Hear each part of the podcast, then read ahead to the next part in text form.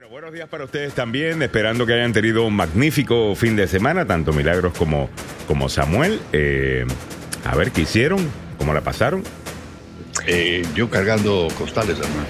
Ay, no. La, la- la jefa está arreglando el jardín, la está renovando, Ajá. le está poniendo tierra, le está poniendo flores, eh, está reinstalando la selva. Ya está con el cambio de primavera. Y lo otro es que hay un pond de echando en mi casa que es un pond chiquitito que tiene como, ¿qué te digo? Como 10 peces. Y había que cambiarle el agua, había que cambiarle el, el calentador del agua, había que limpiarlo. Eh, adivina a quién, a quién le tocó hacer eso. Eh, eh, Ah, claro, cuando tú dices, cuando tú dices, mi esposa está arreglando arriba, a- arriba, eh, tú te refieres que tú estás arreglando a- a- a- arriba. o sea, ella es la. La directora del evento. ¿no? La, directora, del- sí, de- la directora de la orquesta y yo soy el, el que toca Como el debe bombo, ser, hermano. Samuel. La verdad es que es como, como debe ser. Como Oye, debe ve, ser, eh, la dentro de- armonía correcta. Dentro Eh, claro. de, ¿qué te digo? Ellas nunca Dentro buscaron de- igualdad, Samuel. Eh, dentro- eso siempre fue cinco- mentira. No, happy wife, happy, happy Life. wife, happy family. Happy Eh, life. happy dentro de wife, happy cinco life. días, oye, No, dentro de cinco días cumplo Ajá. 40 vueltas, hermano. Oh, wow. 40 Wow. vueltas. Pues mira, ¿Cuá- mm, obviamente lo estás haciendo bien. exactamente, Samuel? Cinco días, 26. El 26 de marzo, ok. 26 Ya. de marzo, nuestro querido Samuel Galvez y Mira su amada allá. jefa va a cumplir 40 Amada años jefa. Mira eso. 40 vueltas. Toma de esposa. por Dios. Amada jefa, ¿eh? Es- Esposa, jefa, amiga, compañera. No, la, la jefa es la mamá en México, ¿eh? Por favor. Claro, Sí. claro. Ah, ya, la, mujer del látigo es la esposa de uno. La, Ah, la mujer mujer del látigo. látigo. Ay, Mira qué bonito. Yo que quiero arreglarlo. Súper, súper familiar. Eh, súper familiar. Dice, Delmi Martínez dice, yo lo vi platicando con los vecinos. Sí, lo que pasa es que eh, cuando lo- los vecinos salen a, a darse un vueltín ahí a sacar los chuchos, de repente nos, eh, nos eh, ponemos a platicar y hablar de cualquier cosa. Hablar, generalmente cuando se extiende la plática estamos hablando de política. Claro. Es casi la única diversión que, que Así que disfruta ya- don Samuel los fines de semana. ya la vi, ¿eh? Sí, exactamente. Eh, es los, Bueno. los pocos tiempos que los dejan salir de- Ya. del. Soy del sindicato de maridos oprimidos. Está bien, Samuel. Eh, Ay, eres, un, Samuel. eres un orgullo, definitivamente. 40 años, imagínate. 40 Ah, vueltas, hermano. Absolutamente No. maravilloso. Muy All lindo. right. El saludo oficial para todas las personas que ya se están conectando en nuestras redes sociales, ya tanto en Facebook como YouTube, eh, Twitter también, y la gente que nos están viendo eh, por los diferentes eh, canales o escuchando, como Tuning Radio, escúchanos vía Agenda Radio DC en Tuning, completamente gratis. También nos puedes escuchar en 1600 AM. En donde Claro. eh, si estás en el área metropolitana de Washington, por ahí nos puedes escuchar también. Y si estás escuchando en 1600 AM, de vez en cuando chequea Tuning Radio. Ahí nos puedes escuchar inclusive mucho mejor. 7, Así es. 12 minutos de la mañana. Algunos comentarios sobre la situación de Samuel. Miguel Ángel Sosa dice, vamos a llamar la situación. Eh, La Samuel, situación. avisamos... Caso Samuel. Eh, Caso. ¿Acaso, Samuel? Avisamos cerrando los ojos si están siendo oprimidos. Totalmente. Tú nada más que lo cierras así, este, bastante rápido. A Mili Cabrera dice buenos días, buenos días para Mili. Eh, Delmi Martínez dice yo lo vi platicando con los vecinos. Lenca Mendoza confirma que es la jefa la que manda. Y Marfa Espinosa Benavides dice buenos días, eh, gente. También saludos para Javier González Contreras, que está por ahí, para Ana Balcazar, para Zulma Glenda Martínez, que está celebrando el triunfo de el Barcelona. Ajá, Ah, qué bueno. Y también está por ahí, a ver, Ana Balcazar, Miguel Ángel Sosa. Eh, saludos para, para todos. Bueno, muchachos, vamos a comenzar con la información que tenemos en la mañana de hoy. Vamos a comenzar con la eh, noticia más importante que se está reportando en este momento, que es este avión ah, que eh, parece tuvo un accidente, esto Sí. en, en China, ¿no? A ver, ¿qué pasó? Bueno, aparentemente eh, ese avión con 130, más de 130 personas a bordo, eh, se estrelló en las cercanías de China. Y todavía no han dicho si es que hay fallecidos, están en las investigaciones, pero eh, no, no quieren especular nada más, ¿no? Lo están tratando como si fuera un accidente en este momento, Alejandro. Es un accidente, bueno, y posiblemente sea, sea un accidente, ¿no? Este, Claro. Podría ser cualquier cosa eh, cuando cae Sí. un avión. Ya. Se trata de un avión de la línea aérea china Eastern Airline. Llevaba 132 pasajeros a bordo. Se estrelló en una zona montañosa al sur de China, en Guangxi. Mm. Esto ocurrió hoy en la tarde, según la Administración de Aviación China. Se trata de un Boeing 737 que iba en ruta al suroeste de la ciudad de Kunming hacia Guangzhou, mm. cuando se perdió el contacto con el aparato y eh, se supone que al parecer no hay sobrevivientes. Sí, ¿no? Oye, qué triste. Esto, o sea, eh, causó, dice que, dice que, por supuesto, eh, se estrelló y causó un incendio y pues es, dices tú en la tarde, o sea, supuestamente estamos... Mm, para nosotros el inicio de día, para ellos es Ha sido una madrugada, ¿no? Para nosotros. Al empezar, eh, a las 6 de la mañana todavía no estaba esa noticia, después ya comenzaron todos a circular con, con esta nota de 132 pasajeros, incluidos los tripulantes a bordo. Lamentable. Muy lamentable. Entre otras cosas que están pasando en el día de hoy, en breve vamos a entrar en todo lo que está eh, pasando, obviamente, en Ucrania, ah, con la invasión rusa, pero tratamos de de ponerte al día con las otras cosas que debes saber. Eh, cosa de que no se nos quede nada, ¿no? Eh, en, este, en estos primeros segmentos. Inicia las audiencias en el Senado para la confirmación de la jueza Jackson a la Corte Suprema. Hoy se inicia esta ronda de audiencias en el Comité del Senado. Parece que la candidata eh, Ketanji Brown Jackson eh, quien estará testificando públicamente eh, después de haberse reunido, como es costumbre, en privado, con casi la mitad de los miembros del Senado. Lo más seguro que va a ser aprobada y no creo que va a haber mucha controversia. No, no, no todavía hay gente que está diciendo estupideces. Bueno, estupideces las dicen, pero para, para su audiencia. Pero lo que pasa es, claro, lo que pasa pero es que la, pregunta es si hay 50 más 1. Y 50 más 1 lo hay. Sí, entonces los que supuestamente siempre votan al contrario en algunas eh, cosas controversiales, eh, Manchin y Zimmerman no se han pronunciado, más bien la, eh, la legisladora, la senadora de Maine, parece que estaría, que es republicana, parece que estaría votando a, a, favor de, de, su, de su nominación, ¿no? O sea, son cuatro audiencias que van a estar ocurriendo. Hoy se inicia la apertura se inicia con apertura, es redundante. Perdón. Eh, bueno, la además de eso, en el día de hoy, yo no, yo no creo que Joe Manchin, o sea, Joe Manchin no va a votar en contra de esta nominación en lo absoluto, mucho menos. Para nada. Eh, ¿Cómo se llama? Este, eh, la senadora de, de, Arizona, Cinema. Así que esto va. Eh, vamos a estar pendientes, obviamente, es muy interesante siempre eh, escuchar esto y aprender del proceso, así que estaremos pendientes y le estaremos preguntando a los abogados en la siguiente hora. Entre otras cosas relacionadas a la Corte Suprema, hospitalizarían al juez de la Corte Suprema de Justicia, Clarence Thomas, por una infección. El juez de la Corte Suprema, Clarence Thomas, que tiene ya 73 años, ha sido hospitalizado con una infección desde el viernes y se espera que sea dado de alta en los próximos días, según el tribunal. él está bien, la que debería preocuparse es su esposa, que parece que ha salido información de que estuvo involucrada en lo del 6 de enero lo que me parece a mí increíble, ¿no? Que la esposa de un, de un miembro de la Corte la Suprema, Corte Suprema haya estado, eh, estado, involucrada en eso. Pero bueno. Bueno, la, doña es ultraconservadora. Bueno, pues sea ultraconservadora todo lo que quiera y él es ultraconservador. Una cosa es ser eso y otra cosa es ser eh, un eh, ¿cómo es? Un traidor a la patria. O sea, estás casada con un hombre de ley, o sea, que eh, está perteneciendo a la Corte Suprema, es uno de los nueve magistrados más importantes de toda la nación. Y, es, y estás en eso, o sea, eh, que estás siguiendo una teoría de conspiración, estás creyendo que Biden verdaderamente no, fue electo. No sé si es que la cree, ella las promueve. Eh, a mí yo no tengo claro que ella no es una de las líderes de, este movimiento. Ah, muy, muy, eh, muy triste y, vergonzoso, sinceramente, para la Corte eh, Suprema. No sé cómo no se habla de esto más. Eh, la gente, algunas veces criticamos a la, a, la prensa de, de ser centro izquierda y en mi opinión sí lo es. Mm. pero algunas cosas como que la ignoran y, no sé por qué. Esto debería ser una noticia más, más grande. La policía emite una advertencia, esto es otra noticia, sobre el peligroso nuevo desafío de TikTok que se extiende por los Estados Unidos. Ya hay un arresto. ¿De qué se trata? Un nuevo y peligroso desafío de TikTok tiene a la policía de todo el país informando incidentes de lesiones a personas e incluso arrestos a adolescentes. A ver, ¿de qué se trata esto? Mira, esto se llama el desafío Orbis. Ah, y esto es que anima a los usuarios a así, a atacar de un momento a otro, de inesperadamente a personas que están desprevenidas con una pistola de perdigones de gel. Estas pistolitas, estas que son las pistolas de goma, ¿no? Que Sí, tienen de las gas, balas de de goma. gas comprimido. Eh, sí, pero que son así. son esas- los, esas- los paintballs. Sí, Yeah. que- pero Ah, ahora le están poniendo, dice, unas más fuertes.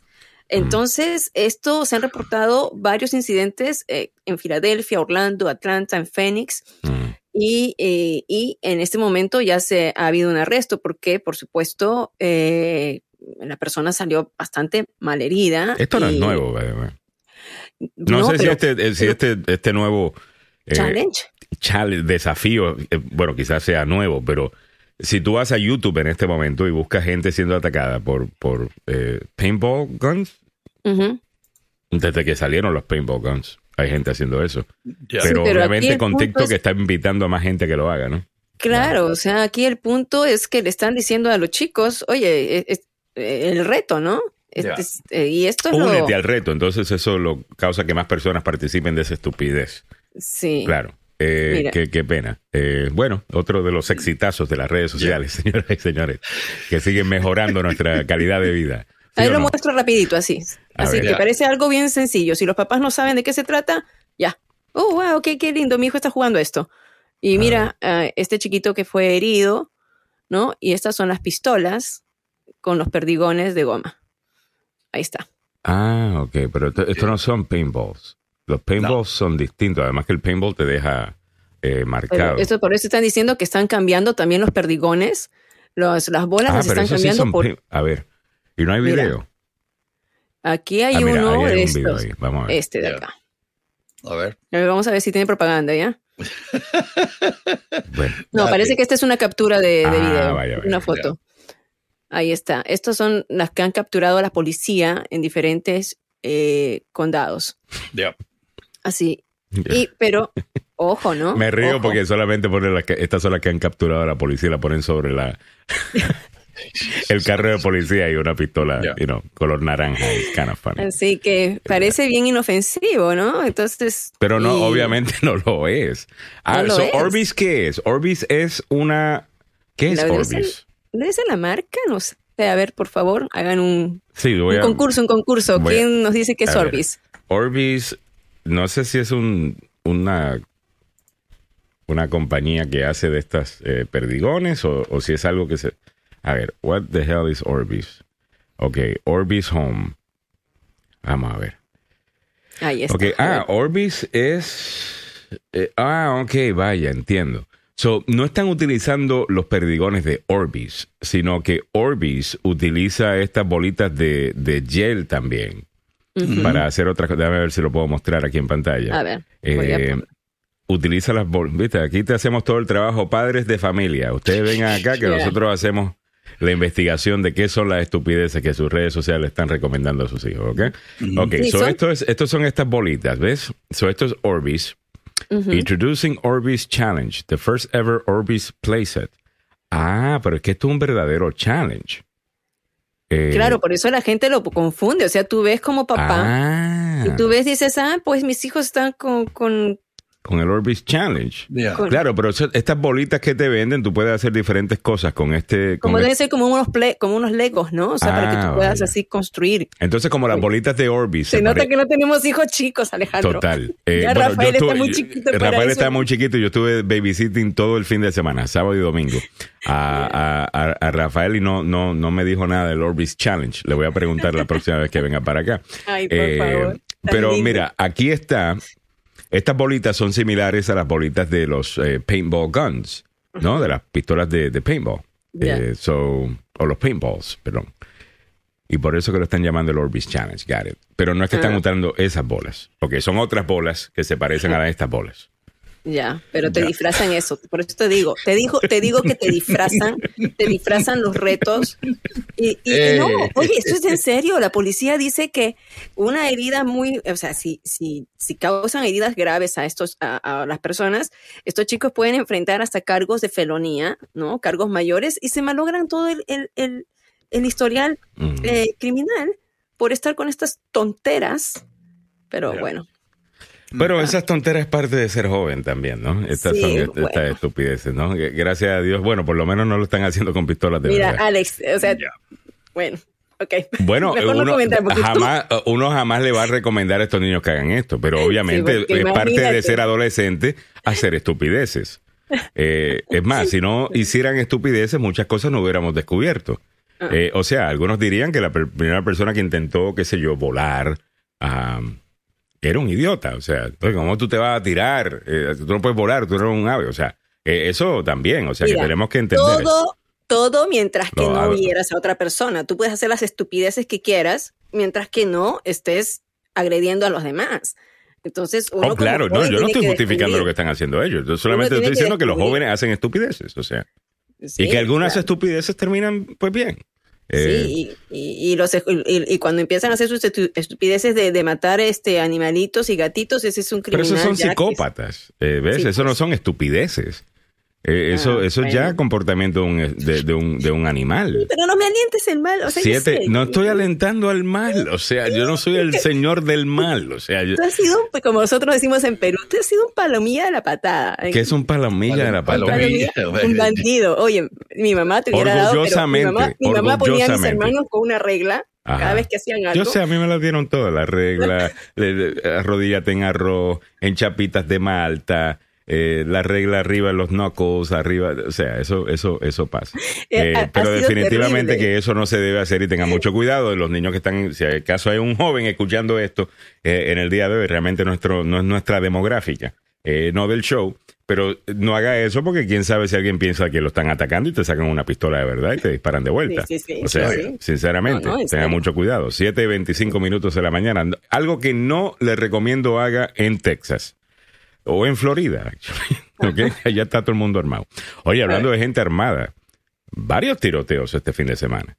Oye, sí, Aquí, en la zona metropolitana se ha convertido en un campo de batalla, hermano. Sí. Eh, y yo que tengo el programa con eh, Carlos Salvado y Julio Alemán, eh, relacionado con, ¿qué te digo?, con violación de la ley criminal, no, no, no hallaba qué poner, hermano, por la cantidad, la cantidad de gente eh, atacada a balazos aquí en la zona metropolitana. Sí, en un solo día, en un oh, solo día. ¿Cuántos fueron? Eh, eh, Prince George's, en un solo día, cuatro personas. Aquí también en Fairfax, en Virginia, oye, este, también en zonas, precisamente yo estoy haciendo una cobertura y voy a traer al capitán, ay, lo tengo que traer, entrevisté el viernes al primer capitán latino del condado de Montgomery. Fue primer, primer eh, teniente primero, ahora es primer capitán de padres eh, de Puerto Rico, el capitán Rosario. Muy lindo, lo voy a traer. Y hablando de esto, ¿no? Del índice de crimen, cómo ha aumentado, no se explican, o sea, todo un conjunto. Cuando yo le digo a qué se refiere, a qué se debe, y se ríe. Milagros. Todos me hacen esa pregunta no hay una respuesta completa. Es todo. O sea, es todo. Es la pandemia, es la falta de supervisión de los padres, es eh, todo, o sea, estas leyes que están más sueltas en contra de los, de los jóvenes y vamos a dar noticias relacionadas a eso. O sea, es todo un conjunto que es como decir las tormentas perfectas como para que en este momento los chicos estén desbocados, o sea, los robos de autos. Me parece muy bien el análisis de él, de que, o sea, porque usualmente hablamos de lo que se puede hablar, ¿no? Lo que es políticamente correcto hablar, que por ejemplo, es se puede criticar, aunque estés criticando incluso estas posiciones de, de estos, eh, le llaman eh, fiscales iluminados o woke, mm. ah, ¿no? Que son mayormente hombres y mujeres blancas eh, que piensan que están ayudando a minorías y lo único que están haciendo es haciéndoles daño. Eh, porque esta gente que ellos sueltan porque no quieren meter a más gente de color en la cárcel, eh, terminan yéndose a los vecindarios donde están los latinos, donde están los afroamericanos, donde están las, comunidades que más eh, sufren. Ellos no están ayudando a nadie. Ah, ellos juran que están ayudando porque ellos viven en Potomac, viven en, en, buenos vecindarios y no tienen que lidiar con esto. Pero hay algo que no se habla, porque no, es no se puede hablar de esto, la gente se ofende. Cuando tú le dices a las personas que el problema es la familia. Que el problema es, que, bueno, pues nadie le está prestando atención a los muchachos, eh, donde está todo el mundo pensando en ellos, eh, porque yo tengo que vivir mi best life. Eh, y, lo importante es yo, you know, ser todo lo que puedo ser y bueno, está bien, pero usted decidió ser papá. Usted también decidió ser mamá. y eso viene con un paquete de responsabilidades. Pero viene con un paquete de responsabilidades. Viva su best life con gusto pero hay, un- hay ciertas prioridades porque usted no está dejando cierto reguerito para la sociedad tener que lidiar con ese reguerito eh, si no hace bien su trabajo. Y, y de eso no se puede hablar porque si tú hablas de eso, ah, estás juzgando a la gente, Ya. ¿ves? Y, y nadie puede ser juzgado, ¿ves? No, no, y eso creo que tenemos que nosotros, de- desde acá, nosotros, Alejandro, tú y yo hemos hablado de esto y Samuel, o sea, creo que tenemos que em- empujar, impulsar de que la familia es importante. Y sabes, yo no quiero pecar de cucufata o lo que sea, pero las redes sociales son buenas. Nosotros trabajamos con redes sociales, pero a veces los papás, o sea, siendo papás. No, yo creo que las redes sociales son una basura. No, yo no, yo sinceramente te digo que las redes son una momento. basura. Las redes sociales en algún momento te ayudan. ¿ok? Todo lo que se usa, Todo lo que- ayuda. todo lo que tiene mal uso, ¿no? Claro. O lo que está sobre exceso. Entonces tienes a padres que están, es- están metidos. Y, y a veces, mira, me incluyo, cuando yo estoy con mi hija, ¿no? Yo estoy con mi hija, estoy, este fin de semana estoy- estuve con mi sobrina y mi hija, la pasé súper lindo.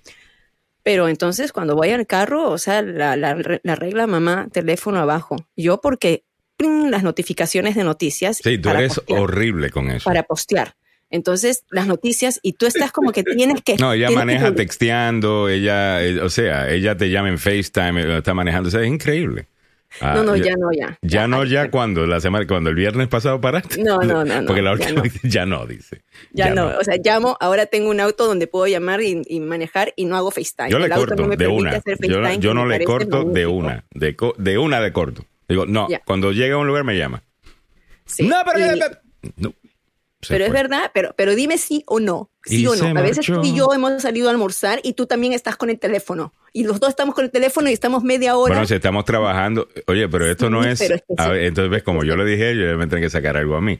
Tú estabas hablando de tu tema, de cuando estás manejando, y yo solamente estaba secundando lo que tú estabas diciendo, ofreciendo más ejemplos de lo que haces. Eh, Gracias. ¿Ok? Yo estaba hablando de que nosotros tenemos que tener eh, los tiempos para, tenemos que tener tiempos para tener, eh, pasar en las redes sociales y pasar más tiempo con nuestros hijos, ¿no?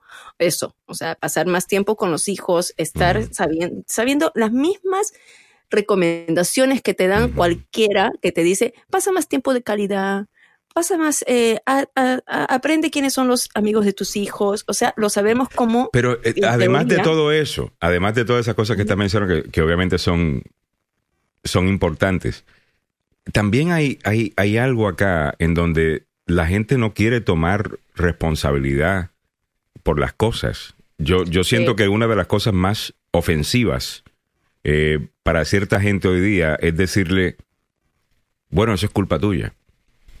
Y, y, y algunas veces es culpa de uno. Eh, esa es la o sea, no es por uno querer eh, ni juzgar ni, ni nada. Obviamente, la gente que me conoce saben que una de las razones por la que yo creo que a mis amigos les gusta ser eh, mis amigos, pues yo no juzgo nada. A mí tú me puedes decir, o sea, la peor de las cosas, yo te miro como que, ok. Ah, o sea, no, no juzgo. Pero, pero en cuanto a ser, qué sé yo, uno tiene que tomar responsabilidad por las cosas, ¿me entiendes? Y eso no es popular hoy día. Eh, No, a la gente no le gusta, o sea, es más fácil tú culpar una cosa por allá eh, que tú no puedes controlar. Ah, no, lo que pasa es que el sistema no... ¿Y usted puede controlar el sistema? Ya estamos como en nuestros países, ya todo culpa del sistema. Eh, No, no, no, es- no, es que, es que no. No, no, trabaje dentro. El doctor eh, Stephen Covey hablaba de, de trabajar en tu círculo de influencia, lo que Mm. tú puedes controlar. así Preocuparte por esas cosas que tú no puedes controlar eh, es básicamente tú darte permiso a fallar. Y, y esto definitivamente te lo dice una persona que ha fallado muchísimo. Sino que hasta que uno no toma responsabilidad por lo de uno, uno tiende no a mejorar. Uno no tiende a mejorar hasta que uno toma responsabilidad por lo de uno. Ah, y yo creo que eso falta hoy día en esta, eh, no sé si esta generación o, o nuestra la actual cultura, y sociedad, ¿correcto? Eh, eh, es, la, es la cultura, la cultura de no aceptar nuestros errores, ¿no? Y mirar hacia otro lado. Y nos pasa a todos, ¿no? O sea, nos pasa, la, la excusa siempre está ahí al frente. Y con los hijos, pues te dicen, o sea, mira, a veces tú mismo le dices a tu hijo, oye, qué mal criado que eres. Pero si tú me criaste, o sea, malcriado, malcriado porque tú me criaste, tú tienes la culpa. O sea, bueno, número uno, que el niño te conteste, bueno, tú me criaste, es culpa tuya, eso ya es un problema. Entonces, o sí, pero, si le dices malcriado, o sea, no. Sí, pero el hijo no, debería hablarle así al, al, al papá o la mamá. Mm. Número uno, que le estás enseñando, número uno, a faltarte respeto. Número dos, a decir, eh, no es culpa mía, es culpa de alguien más. Lo que no, creo que eh, sea inteligente cuando tú le dices, o sea, vamos a traer a personas, ¿sabes qué? Voy a sacar un programa porque... Eh, ah, a, los expertos, los expertos nos van a decir un montón de cosas con lo que la audiencia no va a estar de acuerdo. Porque de hecho que tú le digas malcriado, o sea, ay, qué malcriado que eres, no, no o sea... Ajá, y un psicólogo te va a decir, bueno, él solamente está expresando eh, su sentir y tú tienes que sentarte a escucharlo, que si esto, que si lo otro. Ok, la realidad del caso es que todos los que son padres son expertos en criar niños. Hay algunos expertos que escriben que ni siquiera tienen hijos. Mm, eh, ah, pero yo me gradué de tal cosa. ¿Usted tiene hijos? Sí, pero. Porque una cosa es teoría y la otra cosa es acción. Eh, eh, yo, uno puede aprender. Definitivamente que uno, puede, aprender. yo no hablo en absolutos. Yo, estoy, yo estoy hablando de que hay algunos. Dije algunos. Sí, de, de, de, gente que por lo menos te da una, una guía y que por lo menos si tú estás esperando un bebé, estás planificando ser padre, por favor, instruyete, ¿no? Oh, definitivamente, Instruyete y empieza desde, desde pequeño. La crianza y la disciplina, aunque parezca mentira, es desde bebé el bebé necesita mucho cariño, mucho amor, pero ya al, desde el añito ya tiene que saber que es entre lo bueno y lo malo y con amor tienes que ponerle ya los parámetros, ¿no? Mira, Miguel Ángel Sosa dice... Bebé, eh, Miguel Ángel dice, el mejor psicólogo de mis tiempos fue la chancla y me ubicó en mi vida totalmente. Ah, el, el, psicólogo que tuvo atrás no te va a mencionar la chancla. 7.35 minutos en la mañana. Vamos continuando con las otras cosas que tenemos en la mañana de hoy. Mauricio Edgardo dice, hay personas que dan consejos para, pero ellos hacen lo contrario, se creen perfectos. Es gente que, que, que hace definitivamente. Yo creo que uno debe hacer de todo en la vida, especialmente cuando estás joven, comete errores y así puede hablar de las cosas que no se deben hacer por experiencia. Ah, de esa experiencia es la que, la que lamentablemente hablo ah. Mili Cabrera eh, dice 100%, mano arriba, nos está saltando. Ana Guzmán dice, buenos días jóvenes, eh, saludos para Nancy, que dice, voy a aprender a dar chancletazos. Sí, Nancy. Ahora estoy eh, pasando ya, voy a, voy a cambiar, voy a subir un poquito la categoría, chancleta y correa. No, no pero ella está hablando de sus niños. Eh, no, no, no, ah, no, es conmigo, yo sé que es conmigo la cosa, yo sé. No tiene, Nancy tiene ya... Bueno, a lo mejor es con super, bien. Sandy Portillo dice, la gente quiere que el Estado le eduque. Esto es un muy buen punto. Sí. A eso iba, no quería decirlo porque no estaba queriendo ser tan controversial tan temprano. Pero, sí. Pero bueno, vamos a darle, es lunes. Eh, la gente quiere que el Estado le eduque a sus hijos y no ellos cuando los valores se enseñan en casa. Yo estoy totalmente de acuerdo con eso. Pero si tenemos un mensaje de que el Estado es importante, que el Estado tiene que hacer esto, que el Estado tiene que dar lo otro, que el Estado tiene que... Le quitas responsabilidad a los padres, le quitas la autoridad, no solamente que le quitas la autoridad, le quitas la responsabilidad a, los padres. Estaba escuchando a un hombre afroamericano que sigo en, en TikTok y lo empecé a seguir en TikTok porque tiene unos... Eh, él comenta de una manera muy graciosa, pero después de que te das, de que terminas el comentario y te reís, te dice, oye, lo que dijo es profundo. y él estaba haciendo una crítica de que supuestamente el hombre afroamericano es atacado mucho eh, por las mismas mujeres afroamericanas. Eh, dicen, no, que el hombre afroamericano no sirve, que el hombre, y no, que siempre están bajo ataque, según eh, decía este muchacho. Y él dice, me pregunto por qué será, después de que el Estado le dijo que usted no necesitan un hombre y le dio cupones de comida, eh, y le dio welfare y le dio esto y le dio lo otro. Y ya ustedes dijeron, bueno, ¿para qué necesita un hombre? Los hombres son una porquería, los hombres aquello, los hombres lo otro. Eh, ¿Cómo tú puedes esperar que esta gente haga bien? Eh, si tú lo que sigues diciendo es que somos una absoluta basura y como no estamos ahí, hay alguien más que viene y toma esa responsabilidad, que muchas veces es, el Estado. Y yo no sé si el problema es tan simple como eso, pero hay cierta verdad en lo que está diciendo. Y hay cierta data que confirma eso. Eh, en cuanto a cuáles son los niveles de pobreza y cómo, y, cómo incrementaron, eh, no quizás los niveles de pobreza, pero definitivamente que el ausentismo del padre en esa comunidad con el incremento de lo que se llamó la gran sociedad del BJ, uno de mis eh, presidentes favoritos en cuanto a cómo ejecutaba no a sus políticas, porque yo la gran sociedad para mí no fue tan gran sociedad, pero como ejecutaba como presidente, definitivamente uno de mis presidentes favoritos. O sea, su habilidad de manejar el Congreso, ¿no? Pero, y hacer que ellos hicieran lo que él quisiera. E, e, el, tipo, en cero, que era un mago. Ah, pero otras cosas, como el Great Society. Bueno, no, convencer. No, no quisieron, sí, sí, quizás no tuvieron los efectos que él quería, que eran buenas intenciones, pero no, que no tenían. Y tú ves como la, el ausentismo del padre empieza a subir al mismo tiempo que esos programas empiezan a, crecer también. Eso no se puede, pero tú puedes estar en desacuerdo eh, con, esa teoría, pero la data ahí está. No se puede tapar el sol con un dedo es de esa manera, o sea, es, o sea los hechos, como dices, ¿no? Ah, ahí están. ahora, por supuesto, hay muchas mujeres que han sacado a sus hijos solas y se puede decir, ¿no? Que, Dios mío, han hecho de padre y de madre. Y así también como hay padres que han sacado a sus hijos solos, han hecho de padre y madre, pero eh, es, es, es, bastante difícil, ¿no? Cuando no están las dos figuras, sobre todo cuando en la adolescencia dice que el padre, la figura del hombre es el que da la identidad de los jóvenes, ¿no? El que te da la identidad de que el, la pertenencia, sobre todo cuando eres mujercita, entre los 12 y 14 años. Entonces, eh, si no tienes papá, si no hay un papá, entonces por lo menos tiene que haber una figura de padre, eh, alguien a quien pueda eh, esta niña dejar de buscar en otros hombres o dejar de buscar en, chicos. De padre y de... mira, las dos cosas, yo te digo una cosa, este, alguien me pregunta, eh, Isaac Ortega me dice totalmente de acuerdo con, Alejandro, ¿tienes hijos? Eh, eh, pero no sé si me estás preguntando a mí o, si la pregunta de a, quien vamos a escuchar como experto tiene que tener hijos. Obviamente sí, yo tengo hijos.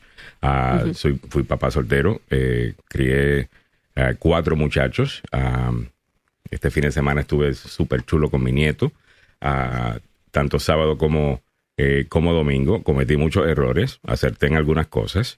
Eh, definitivamente, y te digo que como papá soltero, no importa lo que suceda, una, a un niño necesita una madre. Eh, eso es obvio. por más que tú puedas ser súper papá y tú trates o lo que sea, es obvio que ambas partes son importantísimas en esta ecuación. Eh, son importantísimas en esta ecuación. Y yo te lo digo como padre soltero, me hubiera encantado decir, bueno, yo pude, sinceramente, hay unas cosas que, bueno, pues Emita, que era eh, esta señora salvadoreña, ¿no? Que era maestra, ah, que era mi nani y vivía eh, con nosotros, pues pudo llenar muchas de esas cosas y, y, mi expareja por un, por, un tiempo. Ah, pero, pero definitivamente que no es lo mismo. jamás va a ser lo mismo. Definitivamente que no. Bueno, son las 7:41 minutos en la mañana. Déjame irme eh, por acá con Mario Garay. A mí la chancla, eh, ni el cinturón me pararon. Fui rebelde hasta que formé mi familia. A mí me pasó igual, Mario. Eh, y mira que, mi mamá, mira que mi mamá, mi mamá me daba unas pelas tremendas y yo como quiera le salí así. Y cuando tuve mis hijos fue que me, que, que, que, que me centré. Ah, y con todo eso me perdí de vez en cuando. Uh, Nancy Onassi dice, miren mis comentarios, eh, no hablo por mil, no, tengo que regresar a los comentarios. Eh, Henry Molina dice, uno come, uno como padre en algún punto de la vida falla, no hay padre eh, perfecto. Selma Glenda Martínez dice, por eso muchas parejas ya no quieren tener hijos hoy en día. me imagino que sí. Dendry Aguilar está por ahí. Dice también, buenos días, hermosa milagros, guapísimos chicos de ayer y hoy. A Mario Garay, a mí me daban la chancla, ¿ok? De Isaac Villa. Alejandro, no seamos, seamos honestos. Todos los hombres son oprimidos por cualquier mujer en cualquier raza. Eh, eso es parte de lo que viene eh, hoy día. Déjame ver por acá muchos más comentarios. Lenca Mendoza dice, la chancla nunca falla. El primer berrinche, chancla. O cucharón de madera a la vista. También el helicóptero. El helicóptero. ¿Cuál es ese? ¿Cuál es ese? Ya. Estamos hablando de, de castigo acá. Eh, ¿También helicóptero, helicóptero? Entonces mis tres hijos inteligentes no se arriesgaban. El, también el helicóptero. ¿Cuál será el helicóptero? ¿Cuál será el helicóptero? Eso me imagino. Ah, la, la, la, ah, yo veo que esa es, claro, la. tiene que ser la, la correa, el cincho, así como está haciendo Mil. Ese debe ser, mira, esto es lo que te está esperando, para que goce. Eh, Esto lo hago para divertirme, divertir. Pablo Cruz dice, el feminismo vino a cambiar todo y el amigo del baño que usan las mujeres. no. Eh, no sé, ese señor no, no lo conozco. Creo que es plomero. Siempre está en todos los baños. Eh, diferentes colores, tengo entendido. Es multirracial. Eh, Nancy Onassi dice, Son, somos humanos, nunca vamos a ser perfectos. Eso es así. Isa Ortega dice, de los expertos que escriben acerca de la educación de los hijos, y ellos no tienen hijos. Soy madre soltera y reconozco que mis dos hijas necesitan a su padre en su vida. Ojalá su padre lo entendiera. Qué pena, mm, eh, qué pena por eso, que te está pasando eso. Miguel Ángel Sosa Dice, ya ven, la solución de todos es la chancla. La chancla debería estar en el museo, cuando hagan el museo, el museo de los hispanoamericanos, aquí en Washington DC, debería haber, un, debería haber una gran chancla con una luz espectacular en el mismo centro. ¿Y qué es esto? Esta es la chancla.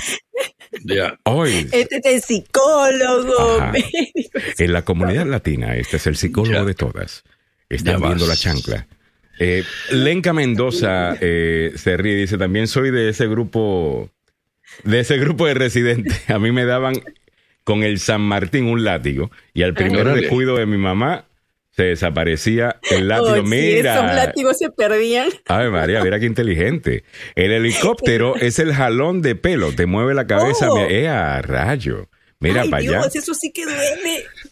Y David Bermúdez dice, buenos días señores, buenos días señores, entrando poco tarde al tema no se le retrasa. Muchas gracias, David. Eh, saludos y gracias por la sintonía. 7.45 minutos en la mañana. Bueno, vamos continuando con otras cosas que tenemos. No sé cómo entramos al tema, pero está bueno el tema. Entramos por, la, por la violencia, ah, cuatro muertos en Prince George's. Ah, no, claro, habíamos entrado con eso.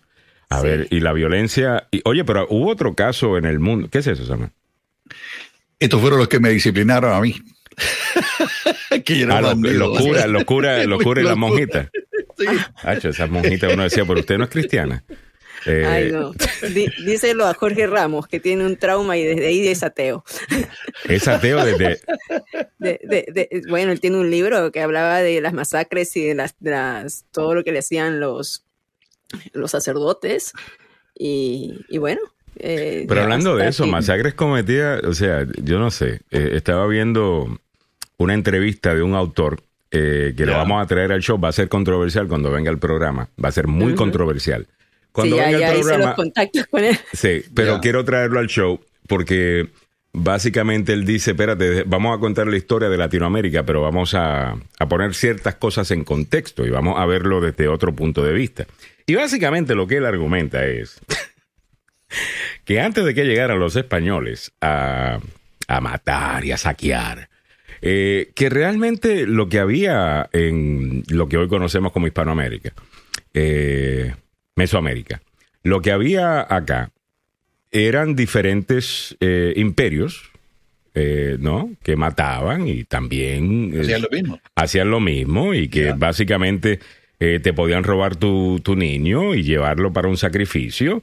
Ah, y, que la idea de que qué sé yo, de que esta gente vino a traer la idea de la matanza y del imperialismo a, nuestra América, que, eso es una idea que, básicamente alguna gente quiere promover, pero que si lo ves desde el punto de vista, de un punto de vista objetivo, no político, no basado en lo que te han dicho, eh, sino objetivo, aquí había bastante matanza y bastante robo. Y, que aquí lo que había antes no era... Eh, eh, esta parte me interesó. Dice, mira, mucha gente habla, y hablaba él de Manuel López Obrador. Él dice, y no, Manuel López Obrador habla de estas cosas y como España hizo tal cosa. Y, él habla como que aquí lo que había era, antes de que llegaran los españoles, que aquí lo que estaba era México. Y, México, obvio, no existía. Eh, y obviamente los mexicanos no existían.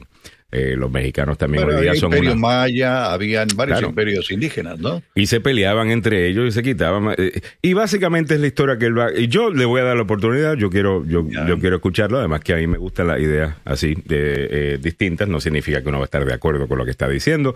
Y, y vamos a ver, todavía no, no he leído todo el libro, no sé si está queriendo reescribir la historia y borrar las, los crímenes y, y los pecados españoles. Si ese es el caso, se lo vamos a criticar o si simplemente quiere poner el contexto correcto eh, en lo que sucedió. Si ese es el caso, bueno, pues, pues bien, lo, estaremos. Siempre estamos buscando, pues, aprender. Así que lo vamos a estar invitando acá y lo vamos, vamos a estar hablando con él. A lo mejor le dedico un podcast a, a, ese. Sí, porque está, está, interesante. Él es de Argentina Y este, y él, es de Argentina y yo también escuché parte de la entrevista a Alejandro. Mm. Ah, pero sí, está interesante, así que lo vamos a tener entre miércoles o jueves. Uh, no sé si lo vamos a tener, bueno, vamos a tener el programa, pero si queremos hacer un podcast, por supuesto lo vamos a tener. que deberíamos hacer un podcast, hacer una entrevista para el programa y hacer un porque es un tema que necesita, like, suficiente tiempo. Y yo necesito eh, prepararme también eh, para, para el tema. Eh, Pablo Cruz eh, está por ahí, dice, el helicóptero es una posición en la cama también. Eso es lo que yo pensaba. No sé exactamente cómo se hace, eh, nunca lo he intentado, pero tengo entendido que eso es lo que es, igualito que otros como el salto al tigre, que no sé si requiere dos camas para uno brincar de una a la otra para hacerlo. No estoy completamente claro, pero sé que es un salto. Sigamos, con, el, sigamos con la disciplina, porque de aquí te vas a quedar un rato hablando. Así que vayamos. Eh, hay, hay, varios, eh, exactamente, eh, que podemos explorar en otro momento. Miguel Ángel Sosa, estaba hablando hace poco con mi amiga Lisbela López, uh, que está en, en El Salvador todavía. Y me dice, Ale, ¿por qué no hacemos un show juntos? Y deberemos hacer un show así como sexual. Ah, y yo digo, ok, lo hacemos por la noche. Eh, no sé, a lo mejor se daría. Eh, eso lo, estás pensando ya hace rato. Sí, pero, pero un tema, pero no que sea así con super morbo, sino más bien donde lo, cualquier tema sea explorado. Eh, pero no que sea necesariamente vulgar, sino que sea todo explorado, inclusive lo que sea sexualidad. Eh, a ver, nos dice por acá Mili Cabrera que se está riendo. Ya Jaira nos da su técnica de cómo es que ella lo hace, ah, hablando de cómo, obviamente, regañar a los niños. Eh, dice, yo lo único que le decía a mis hijos era que los iba a llevar al baño y nalgada. Mira qué bonito. Eh, hay algunos niños tú lo puedes simplemente mirar. O sea, yo, yo, podía, yo podía mirar a los míos y, y se, y, se calmaban. Ah, cuando estaban más chiquitos. cuando estaban ya teenagers ya era, ya era un poquito más difícil. La leyenda negra de España sobre la ley de las Indias, hágase, pero no se cumpla. Eh, dice FEMA 52, saludos FEMA. Eh, eh, gracias por comentar en el show. Creo que es, eres oyente últimamente acá y nos gusta mucho lo que estás comentando siempre, ¿ok? Saludos. Ana Balcazar dice, Alejandro, te fuiste a otro camión. ya, dice Nancy Nancy y Alejandro, sigamos para adelante, please. no, Kamasur trata y mira para allá. Eh, dice Guille Obando. Eh, muy buenos días, bendiciones. En mi opinión, yo recuerdo que en mis tiempos de estudio, en mi bella Guatemala, la disciplina era por las dos partes, en casa y en la escuela, en, Puerto Rico también cuando era niño.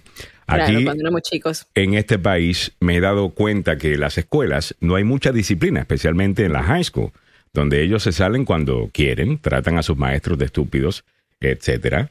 Eh, yo creo que sí, fíjate. Eh, yo creo que tienes, tienes razón, pero el problema es que en el momento que un maestro trate de disciplinar a, tu hijo, eh, fuera de lo verbal, o, incluso verbal, ¿no? Y, se ponga un poquito más fuerte.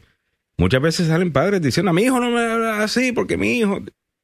Y no salen a la defensa del niño. Y el niño yo creo y entiendo que lo que el, padre quizás está queriendo comunicarle a su hijo es te amo, te quiero, te protejo, pero al mismo tiempo le podría estar comunicando, tú puedes hacer con ese maestro lo que te dé la gana, yo te voy a apoyar.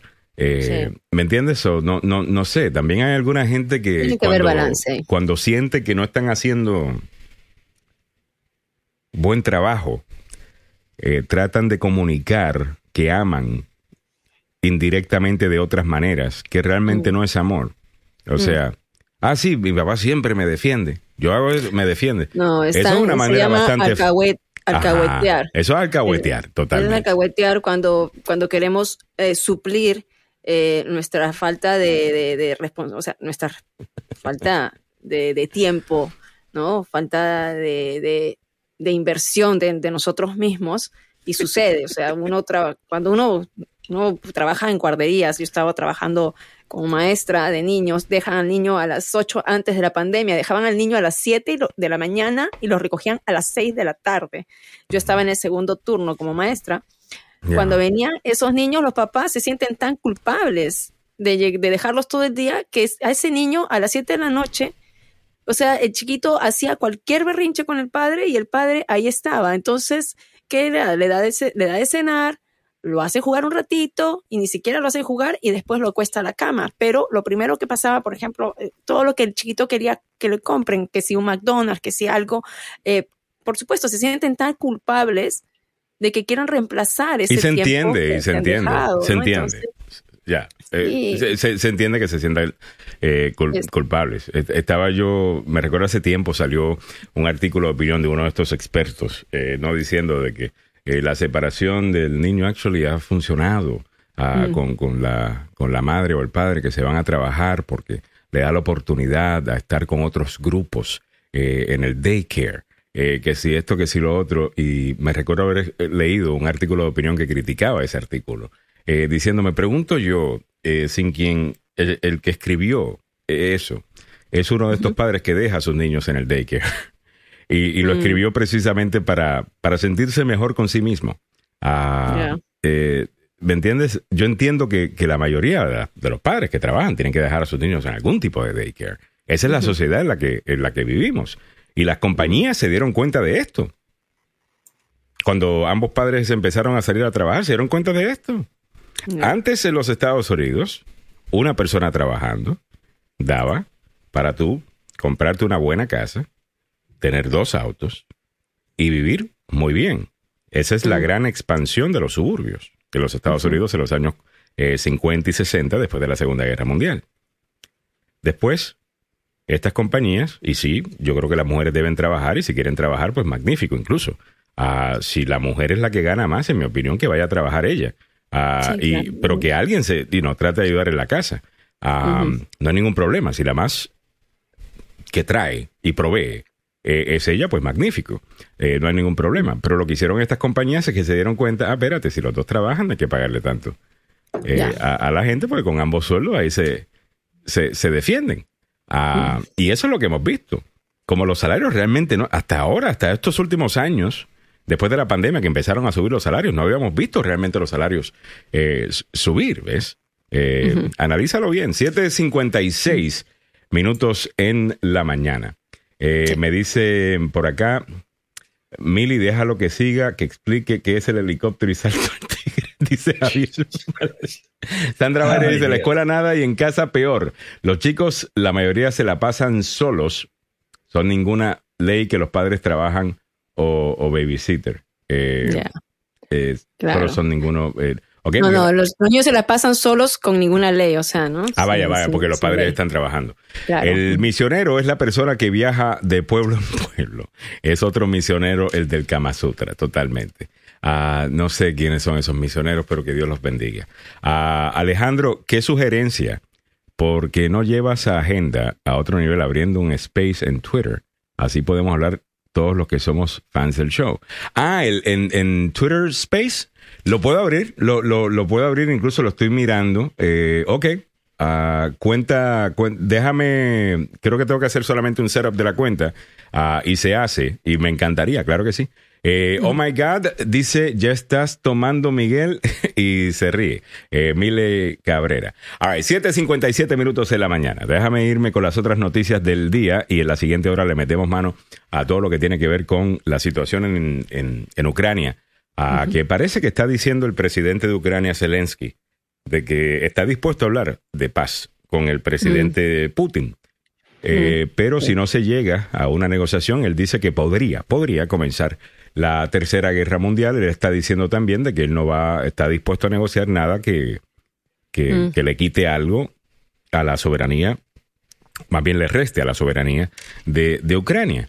Eh, ¿Qué significa eso? ¿Qué será lo que le está pidiendo Putin? Tenemos algunas ideas y te lo vamos a estar comentando en la siguiente hora. Entre otras noticias, eh, ya habíamos mencionado ¿no? Eh, la investigación del, del tiroteo fatal de un rapero a. Gunyu, del área de sí, no lo conozco, pero sé que se llama Markel Morrow, de 24 años, quien era un artista de rap conocido como Gunyu en el área de, de DC. No lo conozco, pero triste su muerte. Igual, esto sucedió en Prince George's County. Un estudiante de secundaria organizan vigilia en Montgomery County para mantener a la policía fuera de las escuelas. Ay, Un grupo de hablando. estudiantes hablando de cosas Bueno, un grupo de estudiantes de secundaria se reunió en el condado Montgomery, Maryland, el domingo para llamar la atención sobre una nueva propuesta para poner oficiales armados en las escuelas, después de que suspendieran el programa de oficiales de recursos escolares. A lo mejor no sé si tienen que estar armados, aunque deberían estar armados si están hablando de tantos tiroteos en la escuela, ¿no? sí, sí, sí. Aquí hay una controversia, así que la Junta Escolar están discutiendo, el condado también, para ver si regresan los policías, pero eh, este tienen que grupo regresar. de chicos... Tienen que regresar. Eh, para mí Eh, es, es, es que te digo, es una paz eh, que puede mantenerse en un sistema escolar donde los muchachos son muy violentos y cada vez que te miran feo, para una pelea o te sacan un cuchillo, lo que sea, en una escuela, mano. Sí, pero están diciendo, ¿no? Estos chicos, o sea, están diciendo, los chicos de 15 años están diciendo que no quieren a la, a la policía y hay padres que están apoyando, o sea, hay grupos que están apoyándolos cuando sabemos que hubo un tiroteo en la escuela secundaria Magruder en enero, dejó un estudiante herido y también que eh, otros padres están aument- a- Ya. llamando de manera anónima para que regresen la policía a las escuelas. Así que vamos a ver, esto va a ser un tirijale, eh, entre hoy y mañana van a estar eh, discutiendo este tema y, y vamos a ver qué va a pasar. O sea, eh, de qué manera pueden tener la presencia de autoridades en las escuelas, sobre todo secundarias. Ya, falta disciplina ahí. Falta mucha disciplina. Mira, deja- déjame traer un comentario rapidito de David eh, Bermúdez y con esto cerramos este tema y nos vamos al noticiero del tope la hora. Dice David Bermúdez, bueno, ya entendí más o menos de qué se trata el tema, pero la verdad, a la humanidad que le hace falta es buscar más de Dios. Lo hemos hecho al lado de las cosas materiales y lo le han quitado el tiempo de Dios. Dios es el que el único que puede llenar ese vacío que se siente. Si lo ponemos en la mano de Dios, créanme que todas las cosas pueden cambiar. Y yo creo que tú tienes razón, en, y no importa, yo no le voy a decir a usted que, you que usted debe creer en cuanto a religión, pero sí definitivamente que hay algo bonito de cuando uno va, pues, a la iglesia el domingo eh, y tú ves a todas esas personas. eh, por ejemplo, yo voy a Church of the Redeemer y ahí tú ves básicamente la creación de Dios. Todas las razas están ahí juntas. Lo único que faltan son los animales de- del arca de, de, de- Noé. Pero es toda la creación de Dios, Ay, toda la raza, la cultura, están todas ahí. Eh, en Church of the Redeemer, en serio, que lo que ha podido hacer el pastor Shell, eh, Dale Shields es absolutamente impresionante. Y también eh, la, la iglesia en español que tienen dentro de, de, de Church of the, of the Redeemer. Y es lindo escuchar un mensaje que habla de familia, que habla de las cosas que realmente importan, como que te, te trae de vuelta, a- te centra. Y yo creo que todos necesitamos centrarnos de, de alguna manera. A lo mejor para usted no es la iglesia lo que lo va a centrar, a lo mejor es otra cosa. Para mí funciona eso y por eso lo hago. Pero bueno, vamos a, a continuar con el show, pero yo creo que tienes un tienes buen, buen punto. Ocho y un minuto. punto. Vámonos al noticiero del tope de la hora. Don Samuel Galvez está listo con la información. En breve venimos con mucho más.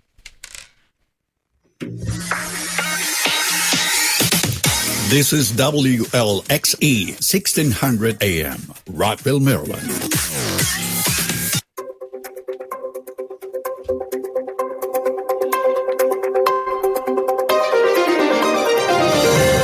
La gira esta semana de Joe Biden a la reunión de la OTAN en Bruselas, Bélgica, entre otras, es una cita de unidad, pero con pocas acciones concretas en relación con la guerra en Ucrania de Putin. En nuestra zona metropolitana, el conductor de un camión de remolque fue baleado en un incidente de ira en la carretera en la ruta 50, así lo informó la policía de Maryland. Corte Interamericana de los Derechos Humanos lamenta la excarcelación de Alberto Fujimori y que ello afecta el derecho a la justicia de las víctimas. Muy buenos días, le saluda Samuel Galvez y aquí el detalle de la información. El presidente Biden y líderes mundiales esperan finalizar y revelar un paquete de nuevas medidas para castigar a Rusia, ayudar a Ucrania y demostrar la unidad de Occidente en una serie de citas de emergencia en Europa esta semana. Pero aparte de una demostración de resolución en tiempos de guerra, pocos observadores creen que algo en lo que los líderes puedan ponerse de acuerdo sea suficiente para poner fin al derramamiento de sangre en Ucrania y a disuadir al presidente ruso Vladimir Putin de continuar con sus ataques que dañan cada vez más a gente civil.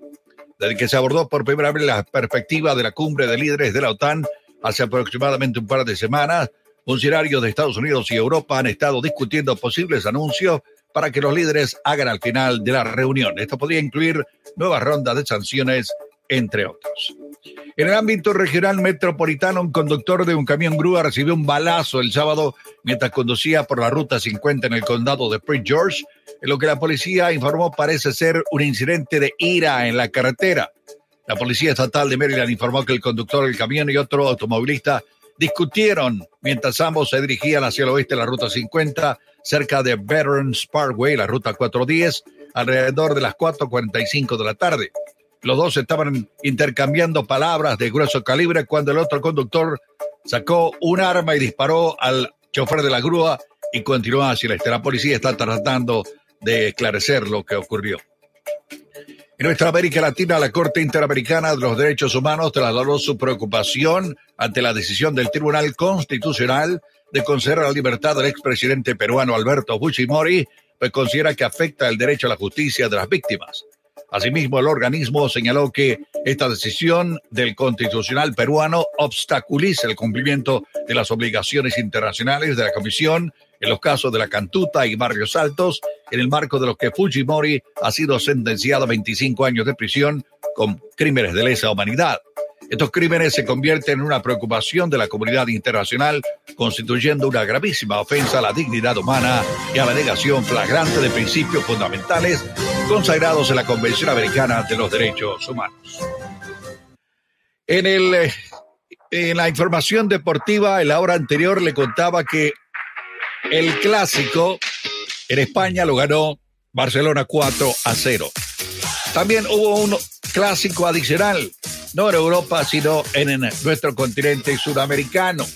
Sí, porque Boca, con una gran noche de Rossi, aprovechó un error de River y triunfó, venciendo 1 a 0 a los dirigidos por Marcelo, el muñeco Gallardo, con un tanto de Sebastián Villa que aprovechó un error defensivo y que simplemente le costó el partido al River Plate. Así que felicidades a la gente de, de Boca, porque el delantero colombiano Sebastián Villa convirtió el gol de la victoria cuando aprovechó un error de Leandro González Pires, compartido con el guardaballa Franco Armani. Ahí aprovechó Villa y ¡pum! le zampó el gol a eh, la gente de River. Qué pena por lo que son de River y qué buena onda para los que siguen a Boca, como dicen por ahí. Bueno, eh, hablando de fútbol, volviendo al fútbol europeo, el director técnico del Paris Saint-Germain, el argentino Mauricio Pochettino, calificó de inaceptable la goleada 3 a 0 que el líder de la Liga 1 sufrió en el campo del Mónaco en la fecha vigésimo novena del torneo. Wissam Ben Yadera vio el marcador a los 25 y puso cifras definitivas a los 84 de penal para Mónaco, que había ampliado su ventaja a los 68 mediante Kevin Volar.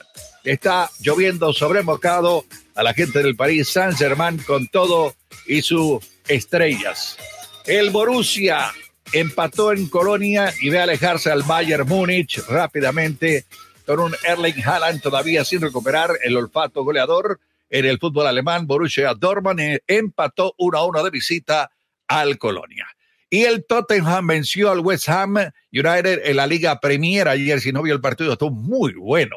Por otro lado, Roma doblegó al Lazio con una goleada en el derby capitalino en el calcio italiano y está bastante bueno el, eh, el fútbol allá en la vecchia señora. Los de Muriño estuvieron a la altura del partido y las circunstancias. Bueno, eh, hubo triunfo también de la Juventus y el Atalanta en el calcio italiano las noticias deportivas de esta hora aquí en Agenda Radio DC. ¿Cómo están las condiciones del tráfico a esta hora de la mañana en la capital de la nación? Se lo contamos de manera inmediata. Hay algunas dificultades. Hay un vehículo con problemas mecánicos de esos de 18 ruedas en el Belway, cerca de la 236, el Little River Turnpike. Y en Virginia las carreteras son estrechas, así que imagínense lo que está pasando. Se reporta un accidente feo en el Baltimore Washington Parkway, rumbo sur a la altura del Belway. Esto ocurrió temprano, todavía hay remanentes del mismo. También otro eh, accidente que se está despejando en la 97, cerca de la 648 en el Baltimore, eh, Annapolis Boulevard. Esto ocurrió también temprano en la mañana. Así están las condiciones de las carreteras en la zona metropolitana de Washington. A las 8 con 8 minutos, ¿cómo está el tiempo? Bueno, no, le, no, no digo que está mal, tampoco está bien. 46 grados Fahrenheit, todavía no hemos llegado a, a, la primaria en pleno. 46 grados Fahrenheit, que son 8 grados centígrados. El inicio de semana, mayormente soleado hoy lunes, agradable, con máximas que podrían llegar en los 70 grados Fahrenheit. Así están las condiciones del tiempo y las carreteras en la zona metropolitana de Washington a esta hora de la mañana. Muchas gracias, don Samuel Galvez, a las 8, 9 minutos de la mañana. Le damos las gracias por la sintonía. A ti que nos acompañas vía 1600 AM, también en Tuning Radio. Búscanos como Agenda Radio DC. Agenda Radio DC, también en nuestras redes sociales. Estamos en Facebook, estamos en YouTube y también en Twitter, Agenda Radio DC. Bueno, vamos a comenzar con lo que tenemos para la audiencia en esta segunda hora del show. Un poquito más tarde los abogados se unen a la conversación. También no te lo pierdas. Bueno, vamos comenzando con lo último que está pasando en Ucrania. Eh, Samuel, en esta hora, que no le hemos dedicado tiempo a ese conflicto en el día de hoy, ¿qué está pasando? ¿Qué es lo último que se comenta? La cantidad de refugiados, hermano. Una cantidad de refugiados eh, son, la, según un organismo de Naciones Unidas, para que ustedes lo vean, que no es cuento, hay 10 millones que han dejado sus hogares en Ucrania mm. después de la guerra. Así lo dice la Organización de las Naciones Unidas. Y eh, es verdaderamente terrible. Y la mayoría de la gente que ha sido desplazada son familias que son mujeres niños, mujeres y niños. Para mí, verdaderamente, esto es una vergüenza lo que está ocurriendo.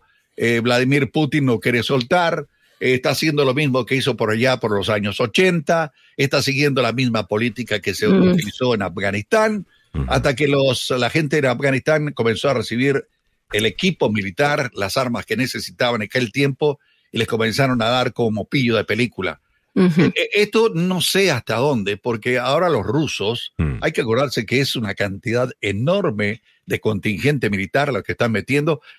Se ha dicho, Alejandro, que por lo menos hay cinco generales del ejército ruso que, mira, se fueron. Oye, ¿cuándo, fue la, última vez que tú escuchaste que en un conflicto de guerra eh, de, de, este índole, ¿no? Eh, que generales estaban muriendo a, este, a esta velocidad.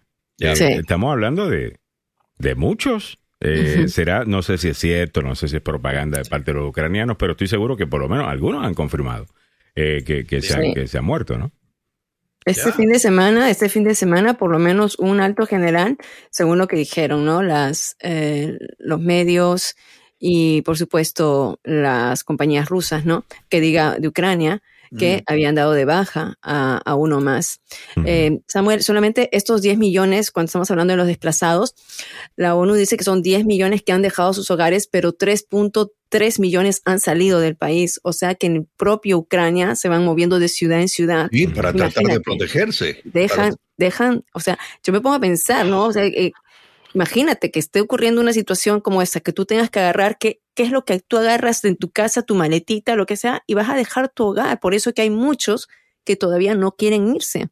Escuché una reportera de CNN describir eso, ¿no? Y decir precisamente, imagínate, gente dejando sus eh, álbumes de, fotos, ah, dejando todos sus recuerdos, dejando todo, eh, abandonando todo. Sí, y, y, tienen la esperanza de regresar.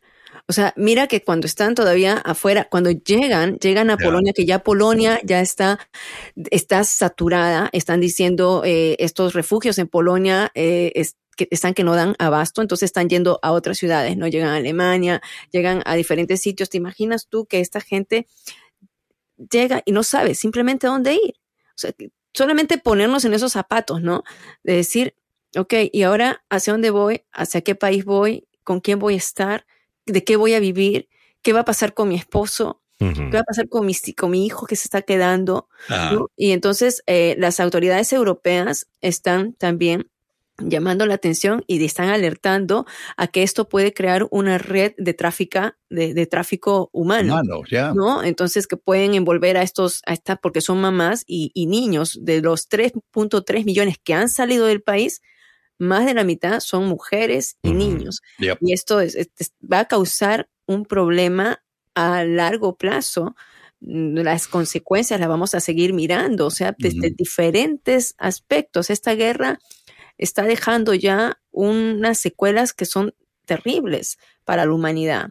y los países que eh, están recibiendo a, los refugiados, obviamente como que no están muy eh, eh, preparados, ¿no? Para, para lidiar con, esto. Estaba viendo, estoy buscando el reportaje ahora, no lo, no lo encuentro, pero creo que eran 77 mil niños que ya se han registrado para la escuela en Polonia. Ah, que vienen de Ucrania y esos sistemas no, no están preparados para aceptar a tanto muchacho. O sea, eh, quizás sea más el número, pero creo que era, era por ahí. No creo que son 700 mil, eh, pero son 70 mil o 77 mil era el número. No lo encuentro. Sí, porque este Polonia nada más está recibiendo casi un millón de, de, más de un millón. Polonia. Entonces puede ser, Ale, puede ser, porque estamos hablando de un millón, un millón setecientos más o menos mil entre mujeres y, y, y entre mujeres y niños. Eh, de esos, los niños que están en edad escolar, ¿no? Eh, hay que ver. Y también eh, hablando ya tanto así del conflicto, lo que, lo que estaban diciendo que en este momento esta ciudad de Mariupol, que ha sido tan bombardeada, está en este momento rechazando el ultimato que les dio Rusia, porque Rusia a diestra y siniestra quiere que se rindan, pero Ucrania ha dicho que no. Entonces Rusia ofreció a las, a las tropas ucranianas que defienden este puerto estratégico de Mariupol, les dijo que depongan las armas para permitirles salir a través de corredores humanitarios. Y esta propuesta fue rechazada, ¿no? Inmediatamente. tengo, tengo el número, perdón, 700 mil. Las escuelas de Polonia esperan 700 mil eh, refugiados ucranianos, eh, reporta el, Washington Post. 700 mil. Estamos hablando de un montón. Ah, eh, Pepe Villalobos nos dice, ya está el Papa. Ha roto la neutralidad que debe tener el Vaticano y se ha pronunciado denunciando a Putin y a esta matanza. Eh, Edgar Anaya dice, los 10 millones han sido desplazados de sus hogares, pero sin... Eh, espérate, que creo que se... de su país, pero sin... desplazados de sus hogares, abandonando sus... sin galería, abandonando sus países. Eh, Pepe Villalobos nos dice, ya está el Papa roto. Ok, Gladys Espejo nos dice, las armas muy peligrosas en casa. Lamentablemente muchos humanos son víctimas de la ira. Definitivamente creo que todos en algún momento, ¿no? Eh, Pepe Villalobos dice, yo apoyo que no haya policías en el colegio, el mejor empoderar nuevamente a los profesores y, y directores de las escuelas. Así meter más psicólogos para que puedan trabajar en los problemas de los chicos.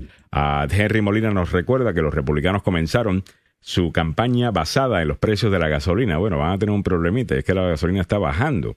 Eh, me están reportando por acá que está ya por 300, bueno, acá cerca de mi casa, ayer la vi a 3, a 3 dólares 45 centavos, quiero decir. 3 dólares y 45 centavos, no sé si eso tiene que ver más con el tax holiday eh, que tenemos acá en Maryland. O si es que el precio del barril de petróleo ha bajado, y eso ya lo, lo, hemos visto. Eh, pero hablando de ese tema, hay un montón de hipocresía con ese tema. Te voy a contar más tarde mm. esta semana. Eh, estoy preparando algo para, para eso. La cantidad de mentiras que le están diciendo a la gente con esto. Señoras y señores, eso te lo comentamos un poquito más tarde esta semana. Pablo Cruz, hablando del tema de Rusia e y Ucrania, dice, Putin se ha reunido con el Papa hace meses y hasta la mano le besó. Pues parece que el Papa ha cambiado de opinión. ya, ah, es que Putin se presentó, se, se, presentaba hasta hace un tiempo mesurado. ¿ah? Él, él ha dado este vuelco en, los últimos, en las últimas épocas, pero él se, se presentaba como una persona todavía, eh, ¿cómo se dice?, con la cual se podía dialogar. Alfonso Morales Escobar nos dice, yo vi un meme, un meme que resumen eh, hablaba sobre cómo Estados Unidos ha invadido países con casi cada todo presidente y mínimo un país por década. Quizás por ser rusos ahora nos alarma quizás por no haber un argumento que justifique la guerra. Ojo, las guerras y muertes son horribles, but think out of the box. Eh, yo he visto ese meme y creo que se han hecho un fact check del meme y hay un montón de cosas que están eh, malas eh, allí, pero sí, los Estados Unidos han tenido conflictos ya, yo puedo decir, de, de la Segunda Guerra Mundial eh, para acá tenemos la guerra de Corea, después tenemos la guerra de Vietnam, eh, tenemos diferentes acciones policíacas por parte del, del, país, incluyendo el Golfo Pérsico, pero también eh, por, cuando estábamos armando a los Mujahideen mm. en los 80, en la guerra de ellos contra los soviéticos. En Afganistán le dimos armas a Saddam Hussein cuando estaba peleando en contra de Irán, cuando Irán era nuestro enemigo. Granada, ahí, you know, Eh, ya, eh, es, eh, es, cierto. La diferencia acá es que en un meme te comparan eso, ¿verdad? Ya. pero al mismo tiempo Rusia también, fíjate. La Unión Soviética también, cuando era la Unión Soviética. invadía y estaba en los mismos conflictos. Es más, ellos eran el otro lado de, de, estos conflictos, ¿no? Mm. Todos esos conflictos que se pelearon durante la Guerra Fría, pues básicamente eran guerras proxy. Eh, en otras palabras, otra gente tiene esa guerra, tenemos esa guerra con otra gente para no tenerla con el, el, grande, ¿no? Um, so, ya, yeah, tienes razón. Pero hay unas cosas que la gente está comparando que no deberían ser comparadas. Como por ejemplo, la gente dice, ¿pero y qué? ¿Por qué no hicimos nada sobre lo que los rusos hicieron en Alepo, eh, en Siria? Y, y, ahora con esto sí estamos haciendo. Número uno, que sí hicimos. Ah, eh, si estuvimos involucrados ahí. Eh, número dos, hay un poquito distinto por dos razones primordiales. Una,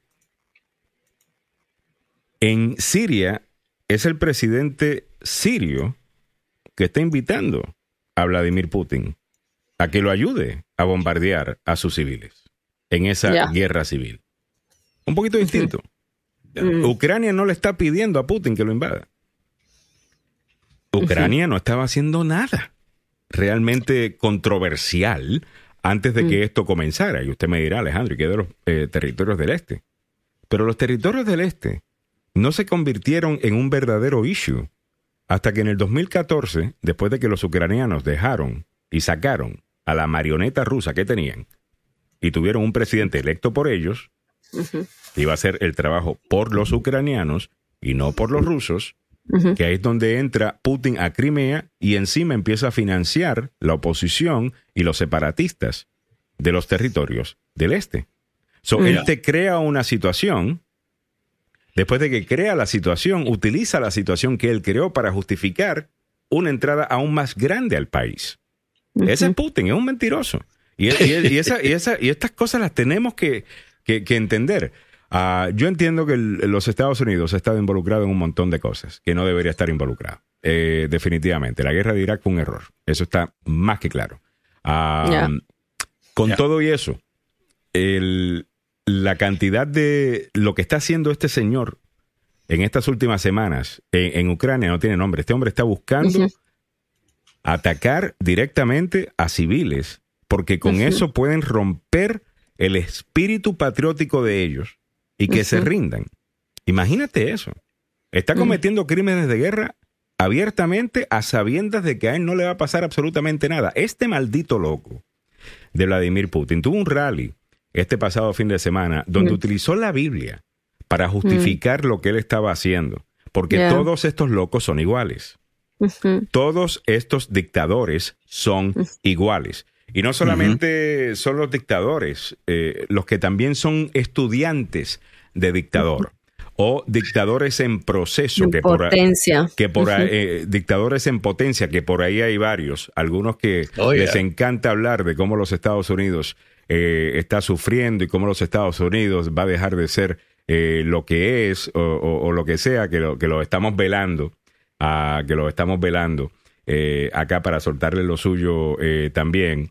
Gente que, que necesitan de los Estados Unidos y que han gozado de, de la ayuda que los Estados Unidos eh, provee.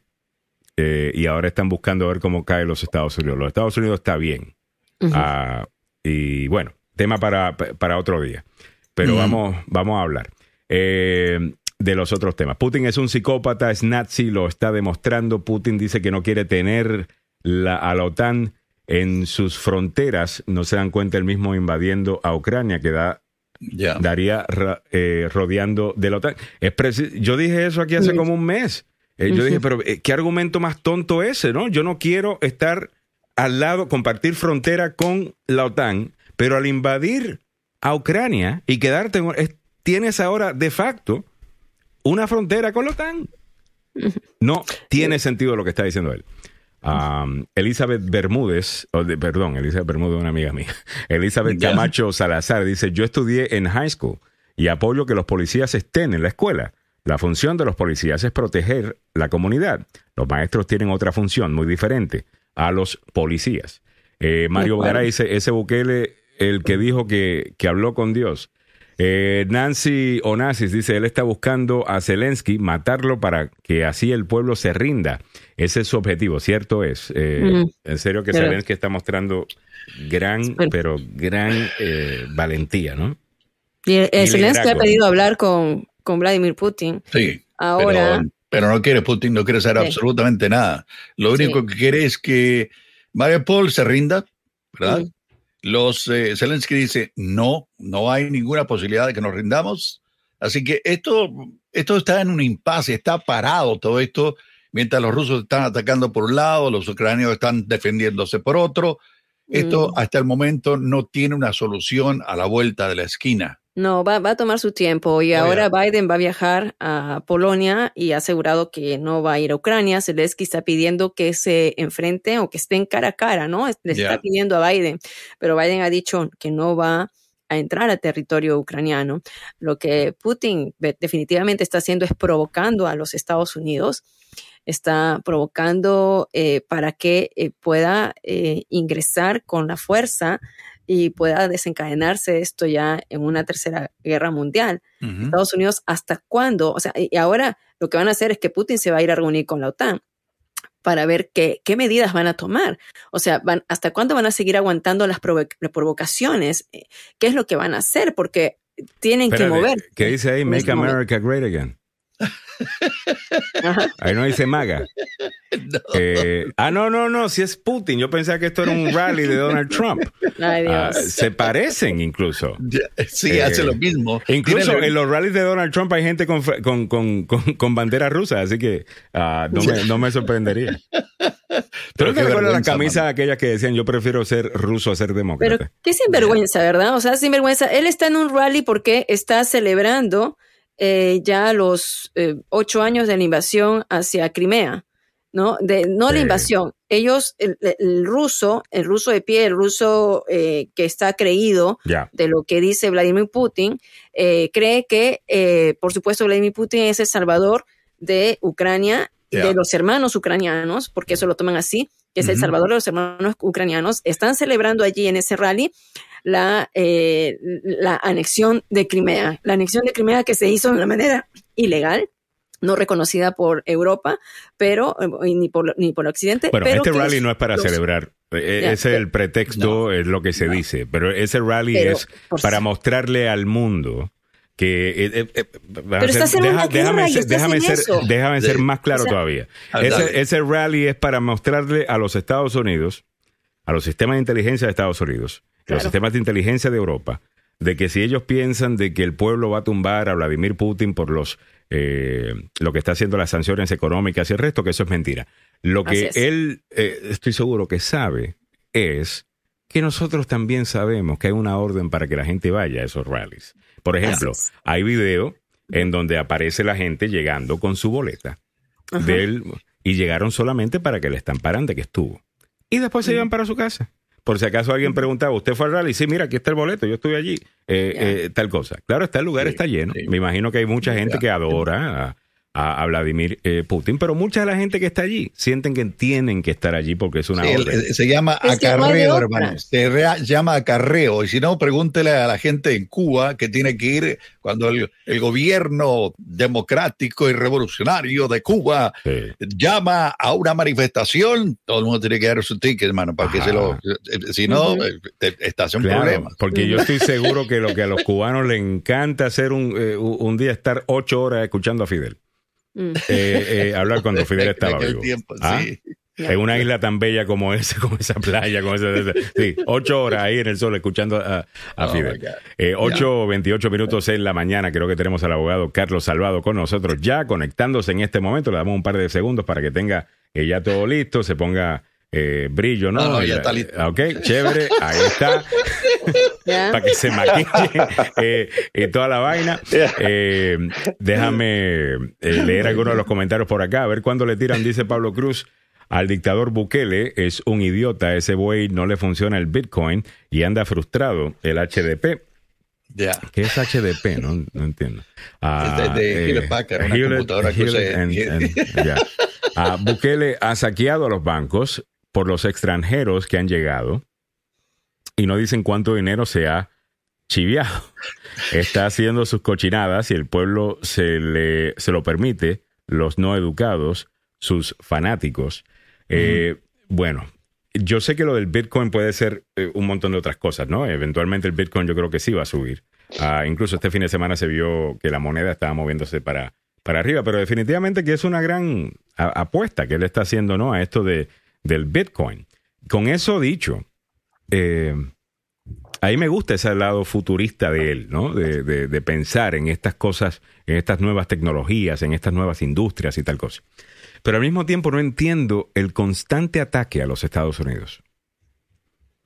No entiendo el constante ataque a los Estados Unidos. Eh, por- Yo no sé lo que está ganando él. por- eh, yo sé lo que puede perder. Eh, Mm. y hablando exclusivamente de Bitcoin, la última vez que Bitcoin perdió como 40% eh, fue cuando China anunció de que iba a ilegalizar eh, eh, Bitcoin. Esa fue la respuesta del mercado. Cuando Rusia hizo algo similar, bajó un 30 y pico por ciento. Imagínate que Biden está en este momento viendo su Twitter. Yo sé que él no lo ve. Pero le da y ve uno de los comentarios de Bukele, de que el país está en descenso, en decadencia. ¡Wow! Lo están destruyendo desde adentro, tuiteó Bukele este pasado fin. ¿Será que, pregunta, ¿será que a los Estados Unidos lo están destruyendo desde adentro? Eh, porque mira cómo va eh, perdiendo. Y aquí en los Estados Unidos yo creo que estamos bien, pero bueno, él dice eso. Y yo me pregunto, si el Departamento del Tesoro del presidente Biden decide publicar un memo en el día de hoy para el cual no necesitan que el Congreso vote con ellos, para el cual no necesitan, y by the way, los demócratas están en el poder, no sería difícil que ellos voten por lo que estoy a punto de decir. Y decir que pensamos que vamos a tener que ilegalizar el Bitcoin y las criptomonedas porque hay un problema. De- Un memo. No es que verdaderamente lo van a hacer, es solamente un memo. Mm, Y los mercados se dan cuenta de eso. ¿A dónde usted piensa que va a bajar el Bitcoin? Claro. ¿Hasta qué nivel usted piensa que va a, llegar viendo lo que sucedió cuando China hizo algo similar, cuando Rusia hizo algo similar, cuando la economía más potente de los del mundo, que sigue siendo los Estados Unidos, no China, eh, ha- haga eso? ¿Qué piensa le va a pasar a eso? ¿Y qué piensa el señor Bukele que cuando la gente empiece a ver cómo va bajando eh, ese dinero que él invirtió eh, en, en Bitcoin? Mire, yo no le recomiendo al presidente Biden que haga eso porque yo también soy inversionista de Bitcoin. Eh, pero tenga cuidado. Mm. Porque usted está buscando Claro. peleas que son innecesarias. Bueno, yo no entiendo la pelea como quiera porque van a regular Bitcoin en este futuro. Mm. Los países van a empezar allá eh, con regulaciones y todo, así que va a bajar temporalmente un, un poco. Yo, pero yo, yo no veo, yo todavía no entiendo, yo estoy de acuerdo, no entiendo por qué él está. I don't get atacando. it. ¿Qué Yo lo no- que está Mira, ganando? y eh, acá puede fuera haber de, otra fuera de que siempre es importante tener a un enemigo extranjero al cual tú puedas culpar por tus fallas. Esa jugada, pues la conocemos. Mira. ¿No? Eh, Samuel, eh, ¿se ha utilizado eso en el pasado, específicamente Oh, yeah. en Latinoamérica, en algún momento Oh, de la yeah. historia? No sé si nos puede dar algunos ejemplos. Bueno, el- lo que se ha hecho en, en el cono sur de, de- de América ha sido igual, igualito a lo que se está dando en estos momentos en, en- en el, Salvador. Así que eh, no, Mm. no, no, no creo que eh, no creo que la gente aguante mucho. Va a llegar algún momento en que van a comenzar a petar. Eh, va a llegar algún momento en que la gente que ha quedado marginada y ha sido afectada por las decisiones del gobierno de, del señor Bukele va a comenzar a presionar y poco a poco a pesar de la popularidad que tiene, es tremendamente grande. 85% ya. y además que la diáspora, ¿no? La diáspora eh, salvadoreña, los salvadoreños que viven acá son una comunidad muy, muy pujante y tienen, tienen poderosa, poderosa, mandan mucho dinero, y no les gusta los millones de dólares. No les gustan los ataques a los Estados Unidos. Sí, y no les gusta. Y puede haber, mira, mira si hubiera un Trump en el gobierno ahora. Tienes a un presidente que está diciendo que eh, Estados Unidos está en declive. Y tienes a 195 mil personas que tienen TPS, estatus de protección temporal. Está diciendo que Estados Unidos está en declive y que El Salvador está próspero. No solamente que, los Estados Unidos estén en declive, Mili, que está en declive y que tiene que ser un inside job que básicamente el presidente está queriendo hacerle daño al país a propósito, que Biden está queriendo Mira, si hubo hablado de esto hace tres años, si, hubo, si estuvo hablando hace tres años, ok, estuve con él. No, no. Porque eso es exactamente lo no, que no, es que durante, es que no, Trump y, o sea... Bueno, no estaba en el poder durante la mayor parte del mandato de Trump, pero el poco tiempo que estuvo, eh, sí era muy amigable con la administración de, de, Trump. Incluso Mike Pompeo fue para allá, estuvo por allá, se llevaron muy bien. Ah, pero yo te decía, eh, Alejandro, para cerrar un poco lo, lo que estaba diciendo, el peligro que correrían las personas que están con un estatus de protección temporal, porque el estatus de protección temporal se le da a la gente cuando tienen un desastre natural o cuando tu país está en peligro. Entonces, si tú puedes decir aquí, si Biden dice, oye, El Salvador está bien, entonces, ¿por qué le tengo que dar un estatus de protección temporal a los 195 mil salvadoreños acá si El Salvador está bien? Pero es lo que más me molesta de esto. y si su mandatario, que es el que tiene que pedir el estatus de protección temporal, si su mandatario no cree que nosotros estemos bien. O sea, pone en peligro a los 195 mil dentro de ellos que les dan los 8 mil millones de dólares cada eh, en remesas. Y, al final del día yo no, no, no entiendo. Bueno, creo que entiendo eso, que es, bueno, sabemos de que Biden no va a hacer eso, porque Biden es un tipo que, bueno, pues actúa de esa manera, no se lo va a tomar personal y se la va a desquitar con un montón de salvadoreños que viven acá, que realmente no es su culpa, eh, que tenga un presidente que, que, le gusta trolear en, en, en Twitter, pero, pero otro presidente quizás podría hacer eso. O quizás un miembro importante de un importante comité en el Senado eh, podría empezar una investigación. O sea, no todo el mundo es así de buena gente como Biden. Eh, ¿Ok? Y la realidad del caso es que muchos salvadoreños de acá, por lo menos yo leo los comentarios de cuando él tuitea, y lo que veo son muchos salvadoreños de acá diciendo yo lo apoyo, yo le tengo respeto, señor presidente Bukele, eh, pero mire, no creo que sea buena idea que usted se esté peleando con los Estados Unidos. Y eso es un comentario, o sea, usted puede verlo. Vaya a Twitter, vaya a la cuenta de Bukele y, lo va a ver. A gente que lo apoya diciéndole, pero ¿cuál es la necesidad de esto? Ah, así que bueno. Pero que había, a, lo mejor, a lo mejor ese 85% lo tiene de que bueno, yo, yo soy intocable, yo soy un dios. Eh, a mí yo puedo hacer lo que sea. Pero acordate, Alejandro, que Bukele llegó con una bandera anticorrupción y hay que decir, y hay que ser honrado, es decir, que eh, los partidos políticos que estaban antes de Bukele, el FMLN, partido que es evidentemente de la ex guerrilla, y también los partidos conservadores, del cual formó parte también, son, eh, eran un montón de ladrones, mm. comprobado. Hay hasta un par de presidentes, hay un presidente que está preso por robar, hay otro que se tuvo que ir del país para evitar que lo metieran preso. Entonces llega un señor y dice... tú me estás diciendo que todos los partidos que han tenido poder en El Salvador eventualmente han robado. Eh, todos. Funcionarios, no el partido político. No, no, pero sin importar el partido político al que pertenezca. Ah, no, no, sí, sí, eso es cierto. Bueno, te, te, te, cuento que eso es lo mismo en Puerto Rico y es lo mismo, lo más seguro que en cualquier otro país de Latinoamérica. Ambos partidos roban y lo único, los únicos partidos que no han robado son los que no han tenido el placer de gobernar. Ya. Y, bueno, y, después, y después de gobernar. Dele, un chance. Dele un chance. Hay que dar un chance. Dele un chance. Lo que es muy chévere hablar de eso ahora, porque el, partido es nuevo, so es fácil protegerte.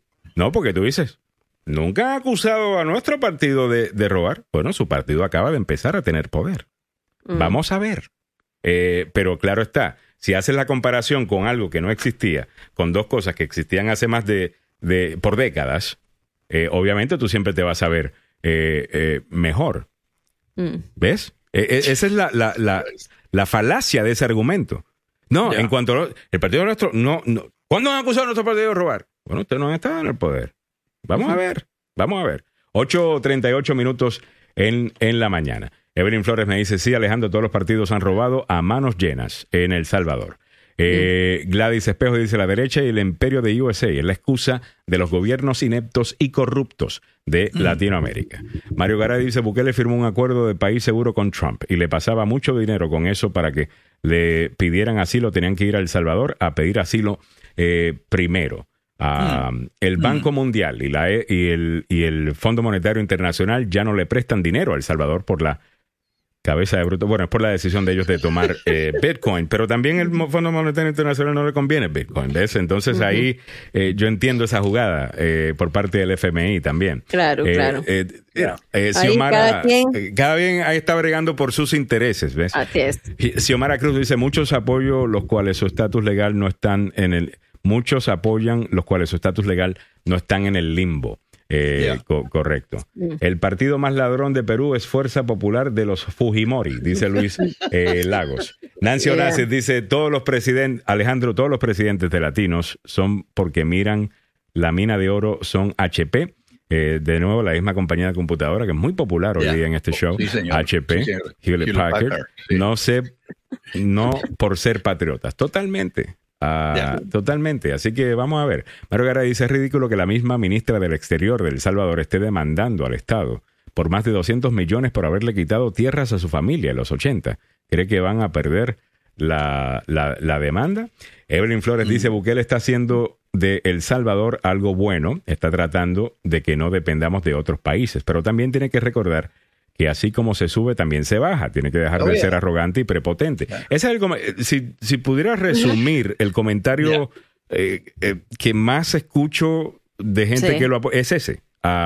Un, un reconocimiento de que sí hay cierta prepotencia y arrogancia, pero al mismo tiempo decir, no están malas sus ideas, no, no, nos gusta lo que está haciendo, nos gusta como es populista. O sea, populista, ¿qué Mm. significa? Que tú vas reaccionando al furor Al popular. Entonces, gente que ha vivido contra, sin que los miren, sin que los escuchen, que básicamente los que toman decisiones son los, los que están conectados, que tú puedas hacer un movimiento y que tu líder te escuche, contra, eso suena, eso, eso, eso, para mucha gente suena, lindo. suena- eh, eh, suena mucho, ¿eh? y, y su suena- y sinceramente es bueno, o sea, eh, que tú Pero- puedas cambiar una política eh, de un país democrático porque hiciste una protesta, porque hiciste ruido, eso debería ser nuestra democracia. Eh, Mm. A diferencia, claro está, el populismo tiene muchos peligros, ¿no? Y la historia nos dice Mm. eso, pero lo que quiero decir es, en comparación a lo que hemos vivido, que básicamente es, los políticos ven 100 mil personas protestando una cosa. Y no dicen nada, no se van a mover nada, porque ellos ya saben que tienen los votos, que los intereses que son, ya están dando la plata, eh, y no tienen que escuchar a esa gente. Eh, Y Mm. por esa razón es que el populismo en O este no le vale. Pero, No le vale, pero- No ¿eh? conseguir nada. Pero hay, hay que, personalmente, no hay le que vale. mirar un poco la historia y hay que estar sigilosos, los propios ciudadanos, para que eh, eh, la persona que está eh, en ese momento en el poder no se quede en el poder por tanto tiempo, no cambie constitución después para tener una reelección de tres términos, ¿no? Me hace recordar mucho a Fujimori. Fujimori fue muy um, acogido y ayudó a acabar con el terrorismo, pero cerró Congreso, como lo hizo Bukele, eh, renovó todo el, el parlamento, eh, cerró las cámaras y volvió a crear un nuevo parlamento. La gente lo apoyaba, fue muy populista, pero luego le- se quedó en el poder. Ya su segundo mandato estaba, pero más o menos el tercero, por supuesto, con toda la corrupción. Bueno, no te vayas muy lejos. ojo, ¿no? Eh, Samuel a cada rato lo menciona, al líder de Nicaragua. Ya. Eh, él- Ese entró con una mano adelante y la otra atrás, hermano. Si tú- Es- ese es un sinvergüenza. Sa- Daniel Ortega entró Sí. criticando También. todo lo que era Somoza, ¿verdad? Eh, todo, eh, desde el punto de vista específicamente de que esta básicamente era el patio y finca de él y que Ya. todos los negocios eran de él y de su familia. ¿Y qué es lo que tiene él hoy día? Lo Él mismo. básicamente echó lo mismo. Claro, y si alguien quiere correr contra él, ya. Ya. Y si alguien quiere correr cuidado. contra él, lo- Pero lo- así hay que entrar al, al poder. Nadie va a llegar a, a- a decir que van a, estar, van a ser igualitos lo mismo los que están haciendo la gente que quieren replanar. Eso hay que mentir. Pero ese se ven los cambios, Carlos, se ven los cambios. O sea, No, la pero lo que dice Carlos es que no pueden entrar diciendo, mira, yo voy a hacer lo mismo que esta persona que estoy criticando, sino que tú Ah, tienes que entrar criticándolo y después terminar haciendo poco a poco lo mismo. Yeah. Sí, pero lamen- lamentablemente, ¿no? O sea, se ven cambios, se ven prosperidad al principio y si luego te, te, te, te quieres quedar en el poder y te llega, te, lle- te llega la ambición a no más, entonces por eso el- la- los ciudadanos tienen que estar sigilosos y sabiendo un poco de la historia que ha sucedido en otros países o en tu propio país. O sea, mm, recordar un poco, ¿no? Ello y estar fiscalizando Mm. un poco más. Muy bien. Bueno, continuando con, con el programa, me están recomendando eh, acá que lea la historia de, a ver, ah, de Tailandia. Con gusto lo voy a hacer, me dice eh, Mauricio Edgardo. Eh, déjame, espérate, hold on. Eh, déjame buscar el comentario. Me dice, Alejandro, te recomiendo ver la historia de Tailandia, lo que tuvo que pasar para lo que es hoy. Eh, voy a investigar el tema en relación a El Salvador, me imagino. Mauricio Edgardo dice, no puedo comparar los gobiernos de Perú ah, o nicaragüense que entraron pobres y se hicieron ricos. Oh, no yeah. hicieron eh, nada. Bueno, cierto. Bueno, sí, pues eh, Bukele es millonario, ¿no? Pero am, de Yo igual estaba manera... haciendo no la comparación de Perú con, con Bukele, ¿no? O sea, de, de yo estaba haciendo la comparación de Fujimori con, con Bukele. O sea, los Y yo creo que aquí la, la cosa no tiene que ver con dinero. Eh, si, si, si, si, si estamos claros, yo creo que lo que a esta gente le interesa, así que vamos a hacer la comparación bien, es el poder y la acumulación de poder. Y, y el poder y ver al país como propiedad de ellos. Y lo que sea un ataque a ellos, ellos no lo ven como un ataque a ellos, es un ataque al país. Ah, eh, ¿Ves? Porque yo soy el Estado y el Estado soy yo. Ah, Mm. y, y- y eso lo hemos visto, lo hemos visto mucho eh, eh, en la historia. A lo mejor el caso es totalmente distinto. Sí, tal Ah, vez. ya. sí. A lo mejor es el caso, la excepción. Ah, Apareció el que andaba perdido. Ay, el abogado Abogado Estado. Joseph Maluf. Perdón, he estado en situaciones completamente privilegiadas, confidenciales, de alto rango, que no puedo mencionar sin matarte. Así que yo sé que no quieres escuchar esto. A ver. Eh, eh, a a mí me da mucha pena, eh, eh, volviendo al tema de, de Ucrania y Rusia, ver cómo eh, la gente de oposición es arrestada de una manera brutal ¿Esto es dónde? En, en, eh, en Rusia. En Rusia, Ah, ¿no? En. Rusia. Eh, o sea, met- agarran a la gente, la, la meten en furgones y nadie sabe dónde, a dónde van a parar. Y No, eso se espera de Rusia. ya, pero imagínense. Es algo verdaderamente. eh, eh, la gente de Al Jazeera tiene un equipo ahí que ha estado cubriendo todo esto, pero no sé cuánto tiempo van a durar ahí. Así que No, sí, no. En el 2012 es que se creó una guardia específica anti, anti protestas, anti manifestación. 2002 y que se puso con mayor fuerza después de que tomaron Crimea en el 2014. Es una la Guardia Nacional que no, no deja, no deja que uno se manifieste para nada. Ahí. Eh, muchas gracias a, a FEMA52, que obviamente lee mucho de historia. Él eh, se dio cuenta que está hablando de, de, de Louis the, the, the 14th, eh, Ya. que dijo, que fue el que famosamente dijo, el Estado soy yo. Eh, o sea, ellos no ven una separación entre una cosa eh, y, y la No, ese es el problema con Rey. That's Pero right. funciona. Lo que te Ya. estoy diciendo. Yeah. Jayce Ya. Escobedo dice buenos días a todos. Hay una, un not- una notación. El poder corrompe y el poder absoluto corrompe absolutamente. Totalmente. Lord totalmente. Eh, y, y totalmente. ese yo creo que es, el, es, es la cosa, ¿ves? Que gente que entra con buenas intenciones, ah, eventualmente el poder corrompe. Es que esa es la verdad. Te jala, ¿no? Ah. Definitivamente, mira, por ejemplo, aquí está, y quiero leer todos los comentarios, María Rodríguez eh, dice, ¿será que para ustedes que no han vivido la inseguridad, les gustaría que vuelva Arena y el FMLN para que No. vuelvan a gobernar las pandillas? no, si En las pandillas siguen allí, siguen con Bukele y todo, siguen ahí. No, y no, No, solamente no. eso, María, que yo creo que eso es un, eh, eh, eso es un false choice eh, también, porque eso es como que, y yo entiendo el discurso, ¿me entiendes? Pero es válido lo Eh, que está diciendo. ¿eh? No, no, pero un discurso, no, actually, porque, y te, y te voy a decir por qué. Eh, porque significa, bueno, que si tú cuestionas lo que está haciendo Bukele en cuanto a su política exterior con los Estados Unidos, ah, debe ser que te gustan las pandillas y la inseguridad. No. Eh, usted está hablando de pandillas e inseguridad, eso es un tema aparte. Yo estoy hablando de los ataques constantes en la cuenta de Twitter del presidente Nayib Bukele en contra del presidente Biden, eh, ahora insistiendo de que el país está en decadencia, los Estados Unidos supuestamente aquí estamos muertos de hambre, ah, y que tiene que ser un ataque interno Mm. por el mismo presidente Biden. O sea, por, porque usted está queriendo desarrollar, si todo le va a ir, porque esto es lo que estoy viendo yo, ¿ves? De- déjeme explicarle mi punto de vista y a lo mejor no entendemos. Lo que estoy viendo yo es, ¿por qué necesita una pelea con los Estados Unidos Nayib Bukele? Imposible, porque es que aquí tiene un montón de salvadoreños que tienen TPS. Él tiene un montón de dinero invertido del Estado en Bitcoin. Un anuncio por parte de los Estados Unidos sobre una política de Bitcoin.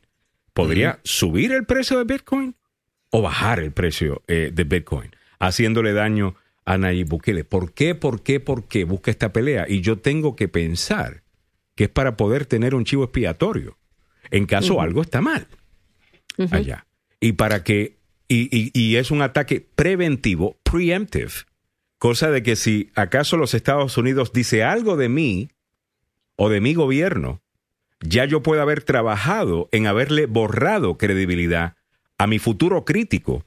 Lo que Mm. estratégicamente es lo que hace mucha gente. Para mí eso no es nuevo. Y pero yo, que tengo ese conocimiento, lo veo. De la misma manera que sé que Trump atacaba a la prensa de la manera que lo atacaba, para que cuando reportaran las cosas de verdad que está, las desfachateces que ese animal estaba cometiendo, la gente dijera, ah, pero es la prensa que está en contra del fake news. Oh, yeah. Entonces, cuando yo veo eso, yo no lo puedo ignorar. Y de nuevo, yo le he dado el beneficio de la duda o lo que sea, pero los ataques al presidente eh, Biden, o sea, bájale, ¿ok? Que al final del Well, día... ¿Qué está haciendo la administración? Vamos, devil's advocate, ¿ok? Tal Right. vez no le gusta a Estados Unidos que Bukele es tan fuerte, right? Tal Eh, vez no le gustan las tendencias que ven en él.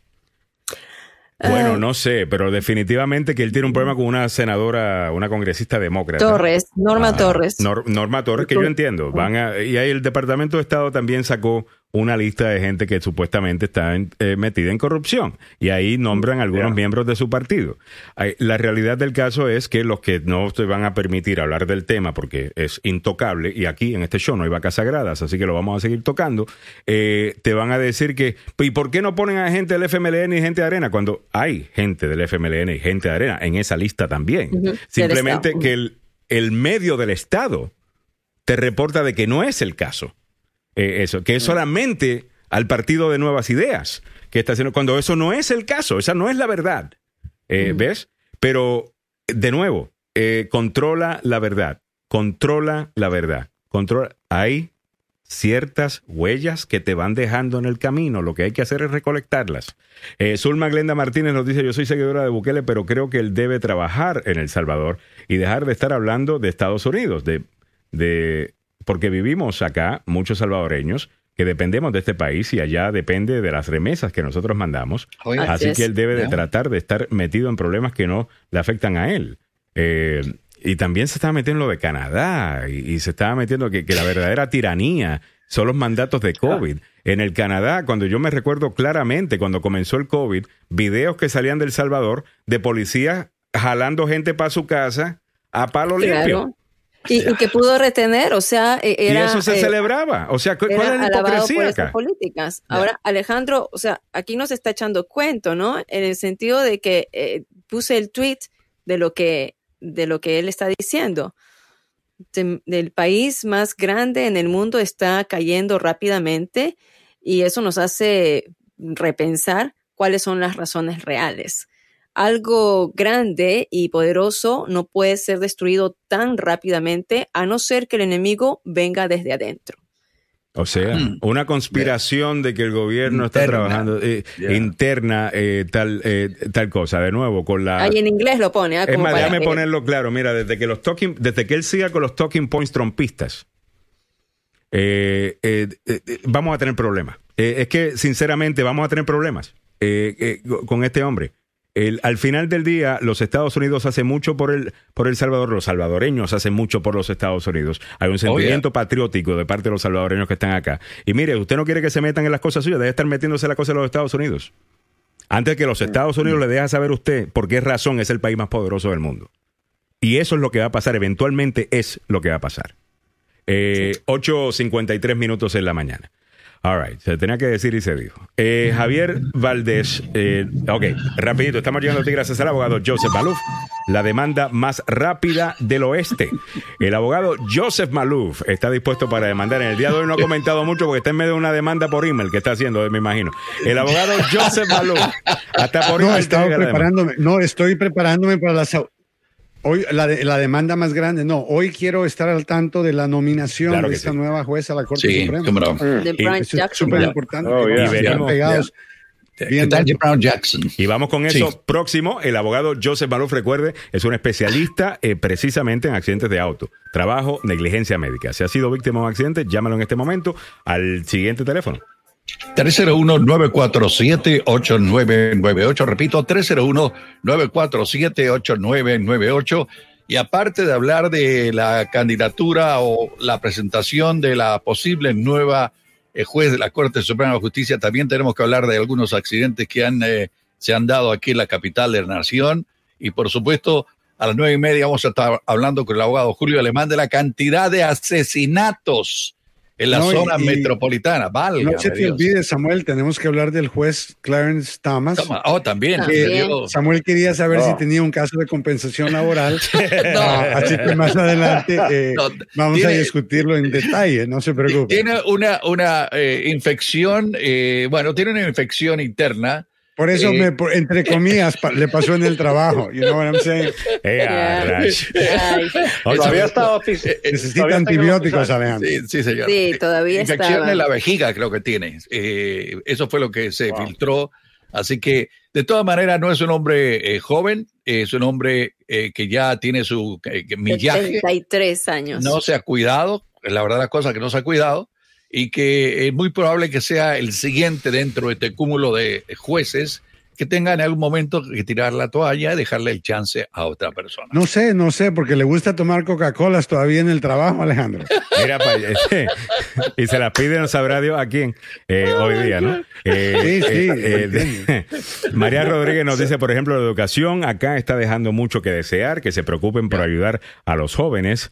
Eh, para que puedan ir a la universidad. Fíjate, un número interesante, María, que se está reportando últimamente, es el gran número de jóvenes hispanos que están yendo a la universidad eh, por primera vez y gracias a eso muchos de ellos regresan a países como El Salvador y ayudan precisamente a mejorar la patria. Ah. Eso es importante, es importante trabajar eh, unidos. Yo detesto la gente que les encanta dividir y que buscan dividir. Es que cuando yo veo que tú estás queriendo dividir, es que yo sé que tú me estás queriendo hacer una vez.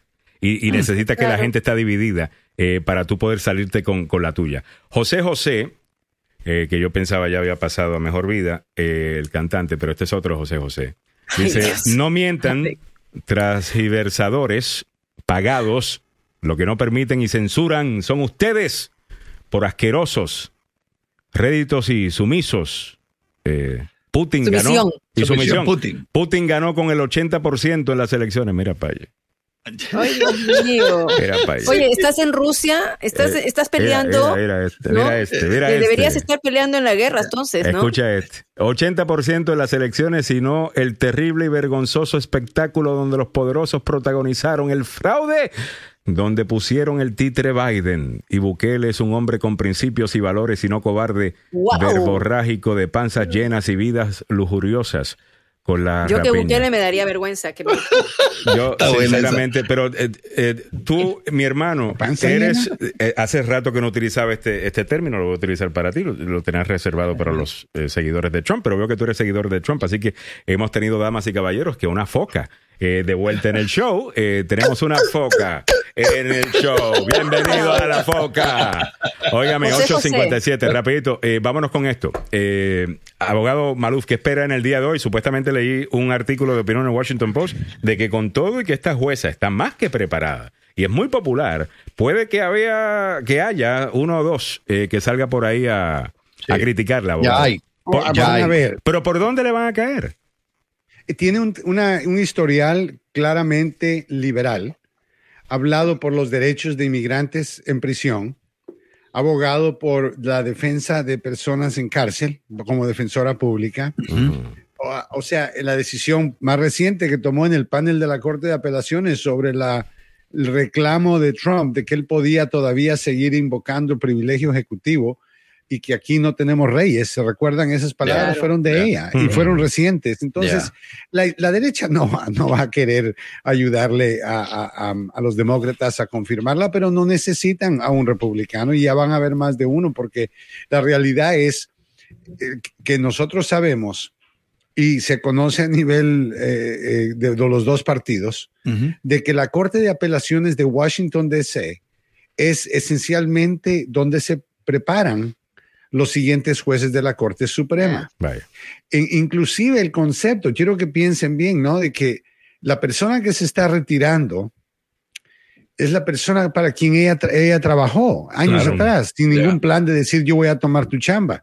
Pero el hecho de que ella trabajó adentro de la mente del, jue- del juez eh, Breyer y que ya tiene la familiaridad con la corte, es para, ya es algo cómodo, no es algo nuevo como lo fue para la ju- juez eh, Keegan, Ujú. ah, que ella obviamente venía como dean de una universidad, un lugar un poco diferente a lo que es estar en la corte. Ahora, eh, que Tanji eh, eh, Jackson o Brian Jackson tiene también 500 decisiones que ha tomado en el pasado en la corte Ujú. como, como jueza que se ha sentado tantos años para escuchar casos. Entonces, Ujú. hay muchas decisiones que van a tratar de utilizar en su contra, tratar de hacerla liberal, tratar de hacerla que tiene un plan, que ella tiene una agenda y que los liberales y esto, o sea, nada que va a tener ningún efecto en la confirmación, la considero la siguiente juez de la Corte Suprema, Ya. pero Pero de eh, verdad, para yo- parte yo de la política, tú sabes, el juego de la I'm política. still nervous. Todavía Eh, estoy nervioso, no le tengo confianza. ¿En Really? serio? Ojalá que Sí, pero no tiene nada, Yeah. no tienen el closet. O sea, cuando tú eres vetado para la Corte de Apelaciones, la, ca- la cual votó, la- el Senado votó No en más de una razón, mayoría, eso- ¿no? Ya. entiendo. Yeah. ya la no chequearon razón, todo, ya la vetaron. No, Ya. no, no, yo creo- Ya. por supuesto que va a haber una resistencia, Ya. ah, pero no va a haber un Joe Manchin que va a decir voy a votar en contra de ella. Y aunque Yeah. Susan. Collins, que yo creo que va a votar a favor de ella, inclusive Lindsey Graham votó Mm. a favor de ella previamente y estaba dispuesto a votar por otra persona que en su manera similar era una mujer afroamericana también muy eh, eh, eh, triunfadora, educada, eh, en- en- y él esencialmente quería que ella fuera la confirmada. Entonces, sabemos que Lindsey Graham no está opuesto a votar por una mujer afroamericana simplemente porque es una mujer o afroamericana o, los, o ambos, que eso es lo que yo creo que secretamente es la razón por la cual la mayoría en el Senado no van a votar, de los republicanos no van a votar a favor de ella. Pero tampoco espero que, que- que va a haber una resistencia realista, ya que sería absurdo decir, ella está muy bien para la Corte de Apelaciones, pero mm, no estoy seguro en la Corte Suprema como, me, como me gusta, a sabiendo que la Corte de Apelaciones de Washington es donde se preparan a los siguientes jueces de la Corte. Esto empieza a las 11 hoy, ¿no? Es hoy día. Eh, en estos momentos ya está todo. Yo voy a estar en CNN en vivo hoy con Juan Carlos López analizando el- las audiencias y viendo más o menos de dónde vienen los argumentos ¿no? que, que van a presentar, pero creo que va a ser difícil poder decir, oh, no, esto es como la audiencia de Kavanaugh, oh, no, este es como la audiencia No. de Clarence Thomas. No. No, no, esta va a ser una audiencia eh, donde obviamente van a, lo- los republicanos van a tomar ventaja de que tienen la pantalla y los oídos de la gente que tal vez no eh, van a escuchar esto y decir, ¿sabe qué? Déjeme hacer mi- mis ataques eh, básicamente políticos para decir que usted es suave con el crimen, que usted es liberal, que inmigración, abran la puerta, porque sus decisiones han favorecido a esos grupos, pero no es por ella, lo ha favorecido porque los grupos se lo merecen. Ujú. All right. Esto comienza a qué hora en el día de hoy, Samuel? A las nueve. Bueno, ya, eh, ya está todo Ya. montado, está todo preparado. Se supone que a esta hora ya comiencen a llegar eh, lo- la gente política al sitio. Los senadores se están maquillando en este momento, van a tener su gran día ante Y- cámara. y- Yeah, Yeah, you yeah. love makeup today. That's Y right. quiero recordar que también, eh, eh, también quiero recordar Ya. que estamos llegando a ustedes por una cortesía de Salvado, Salvado I'm y projecting. Salvado. yeah. You have a secret to tell us? Lunes de cambio, te cuento. 9 y 2. Esta última hora hemos llegado a ti gracias al abogado Carlos Salvado, salvadolaw.com. Se ha sido acusado de un crimen, no importa el que sea, llama al abogado Carlos Salvado. Si este fin de semana se mete en un problema, eh, muchas Uy, veces sí. los lunes los abogados están súper ocupados porque todo el mundo decide llamar un lunes. Llame en este momento al abogado. Es así, ¿no? Carlos Salvado, 301-933-1814, 301-933-1814. Me encontré con alguien este fin de semana que me preguntaba sobre cómo eh, borrar algo de un récord. Se llama expungement. Yeah, Eh. Ajá.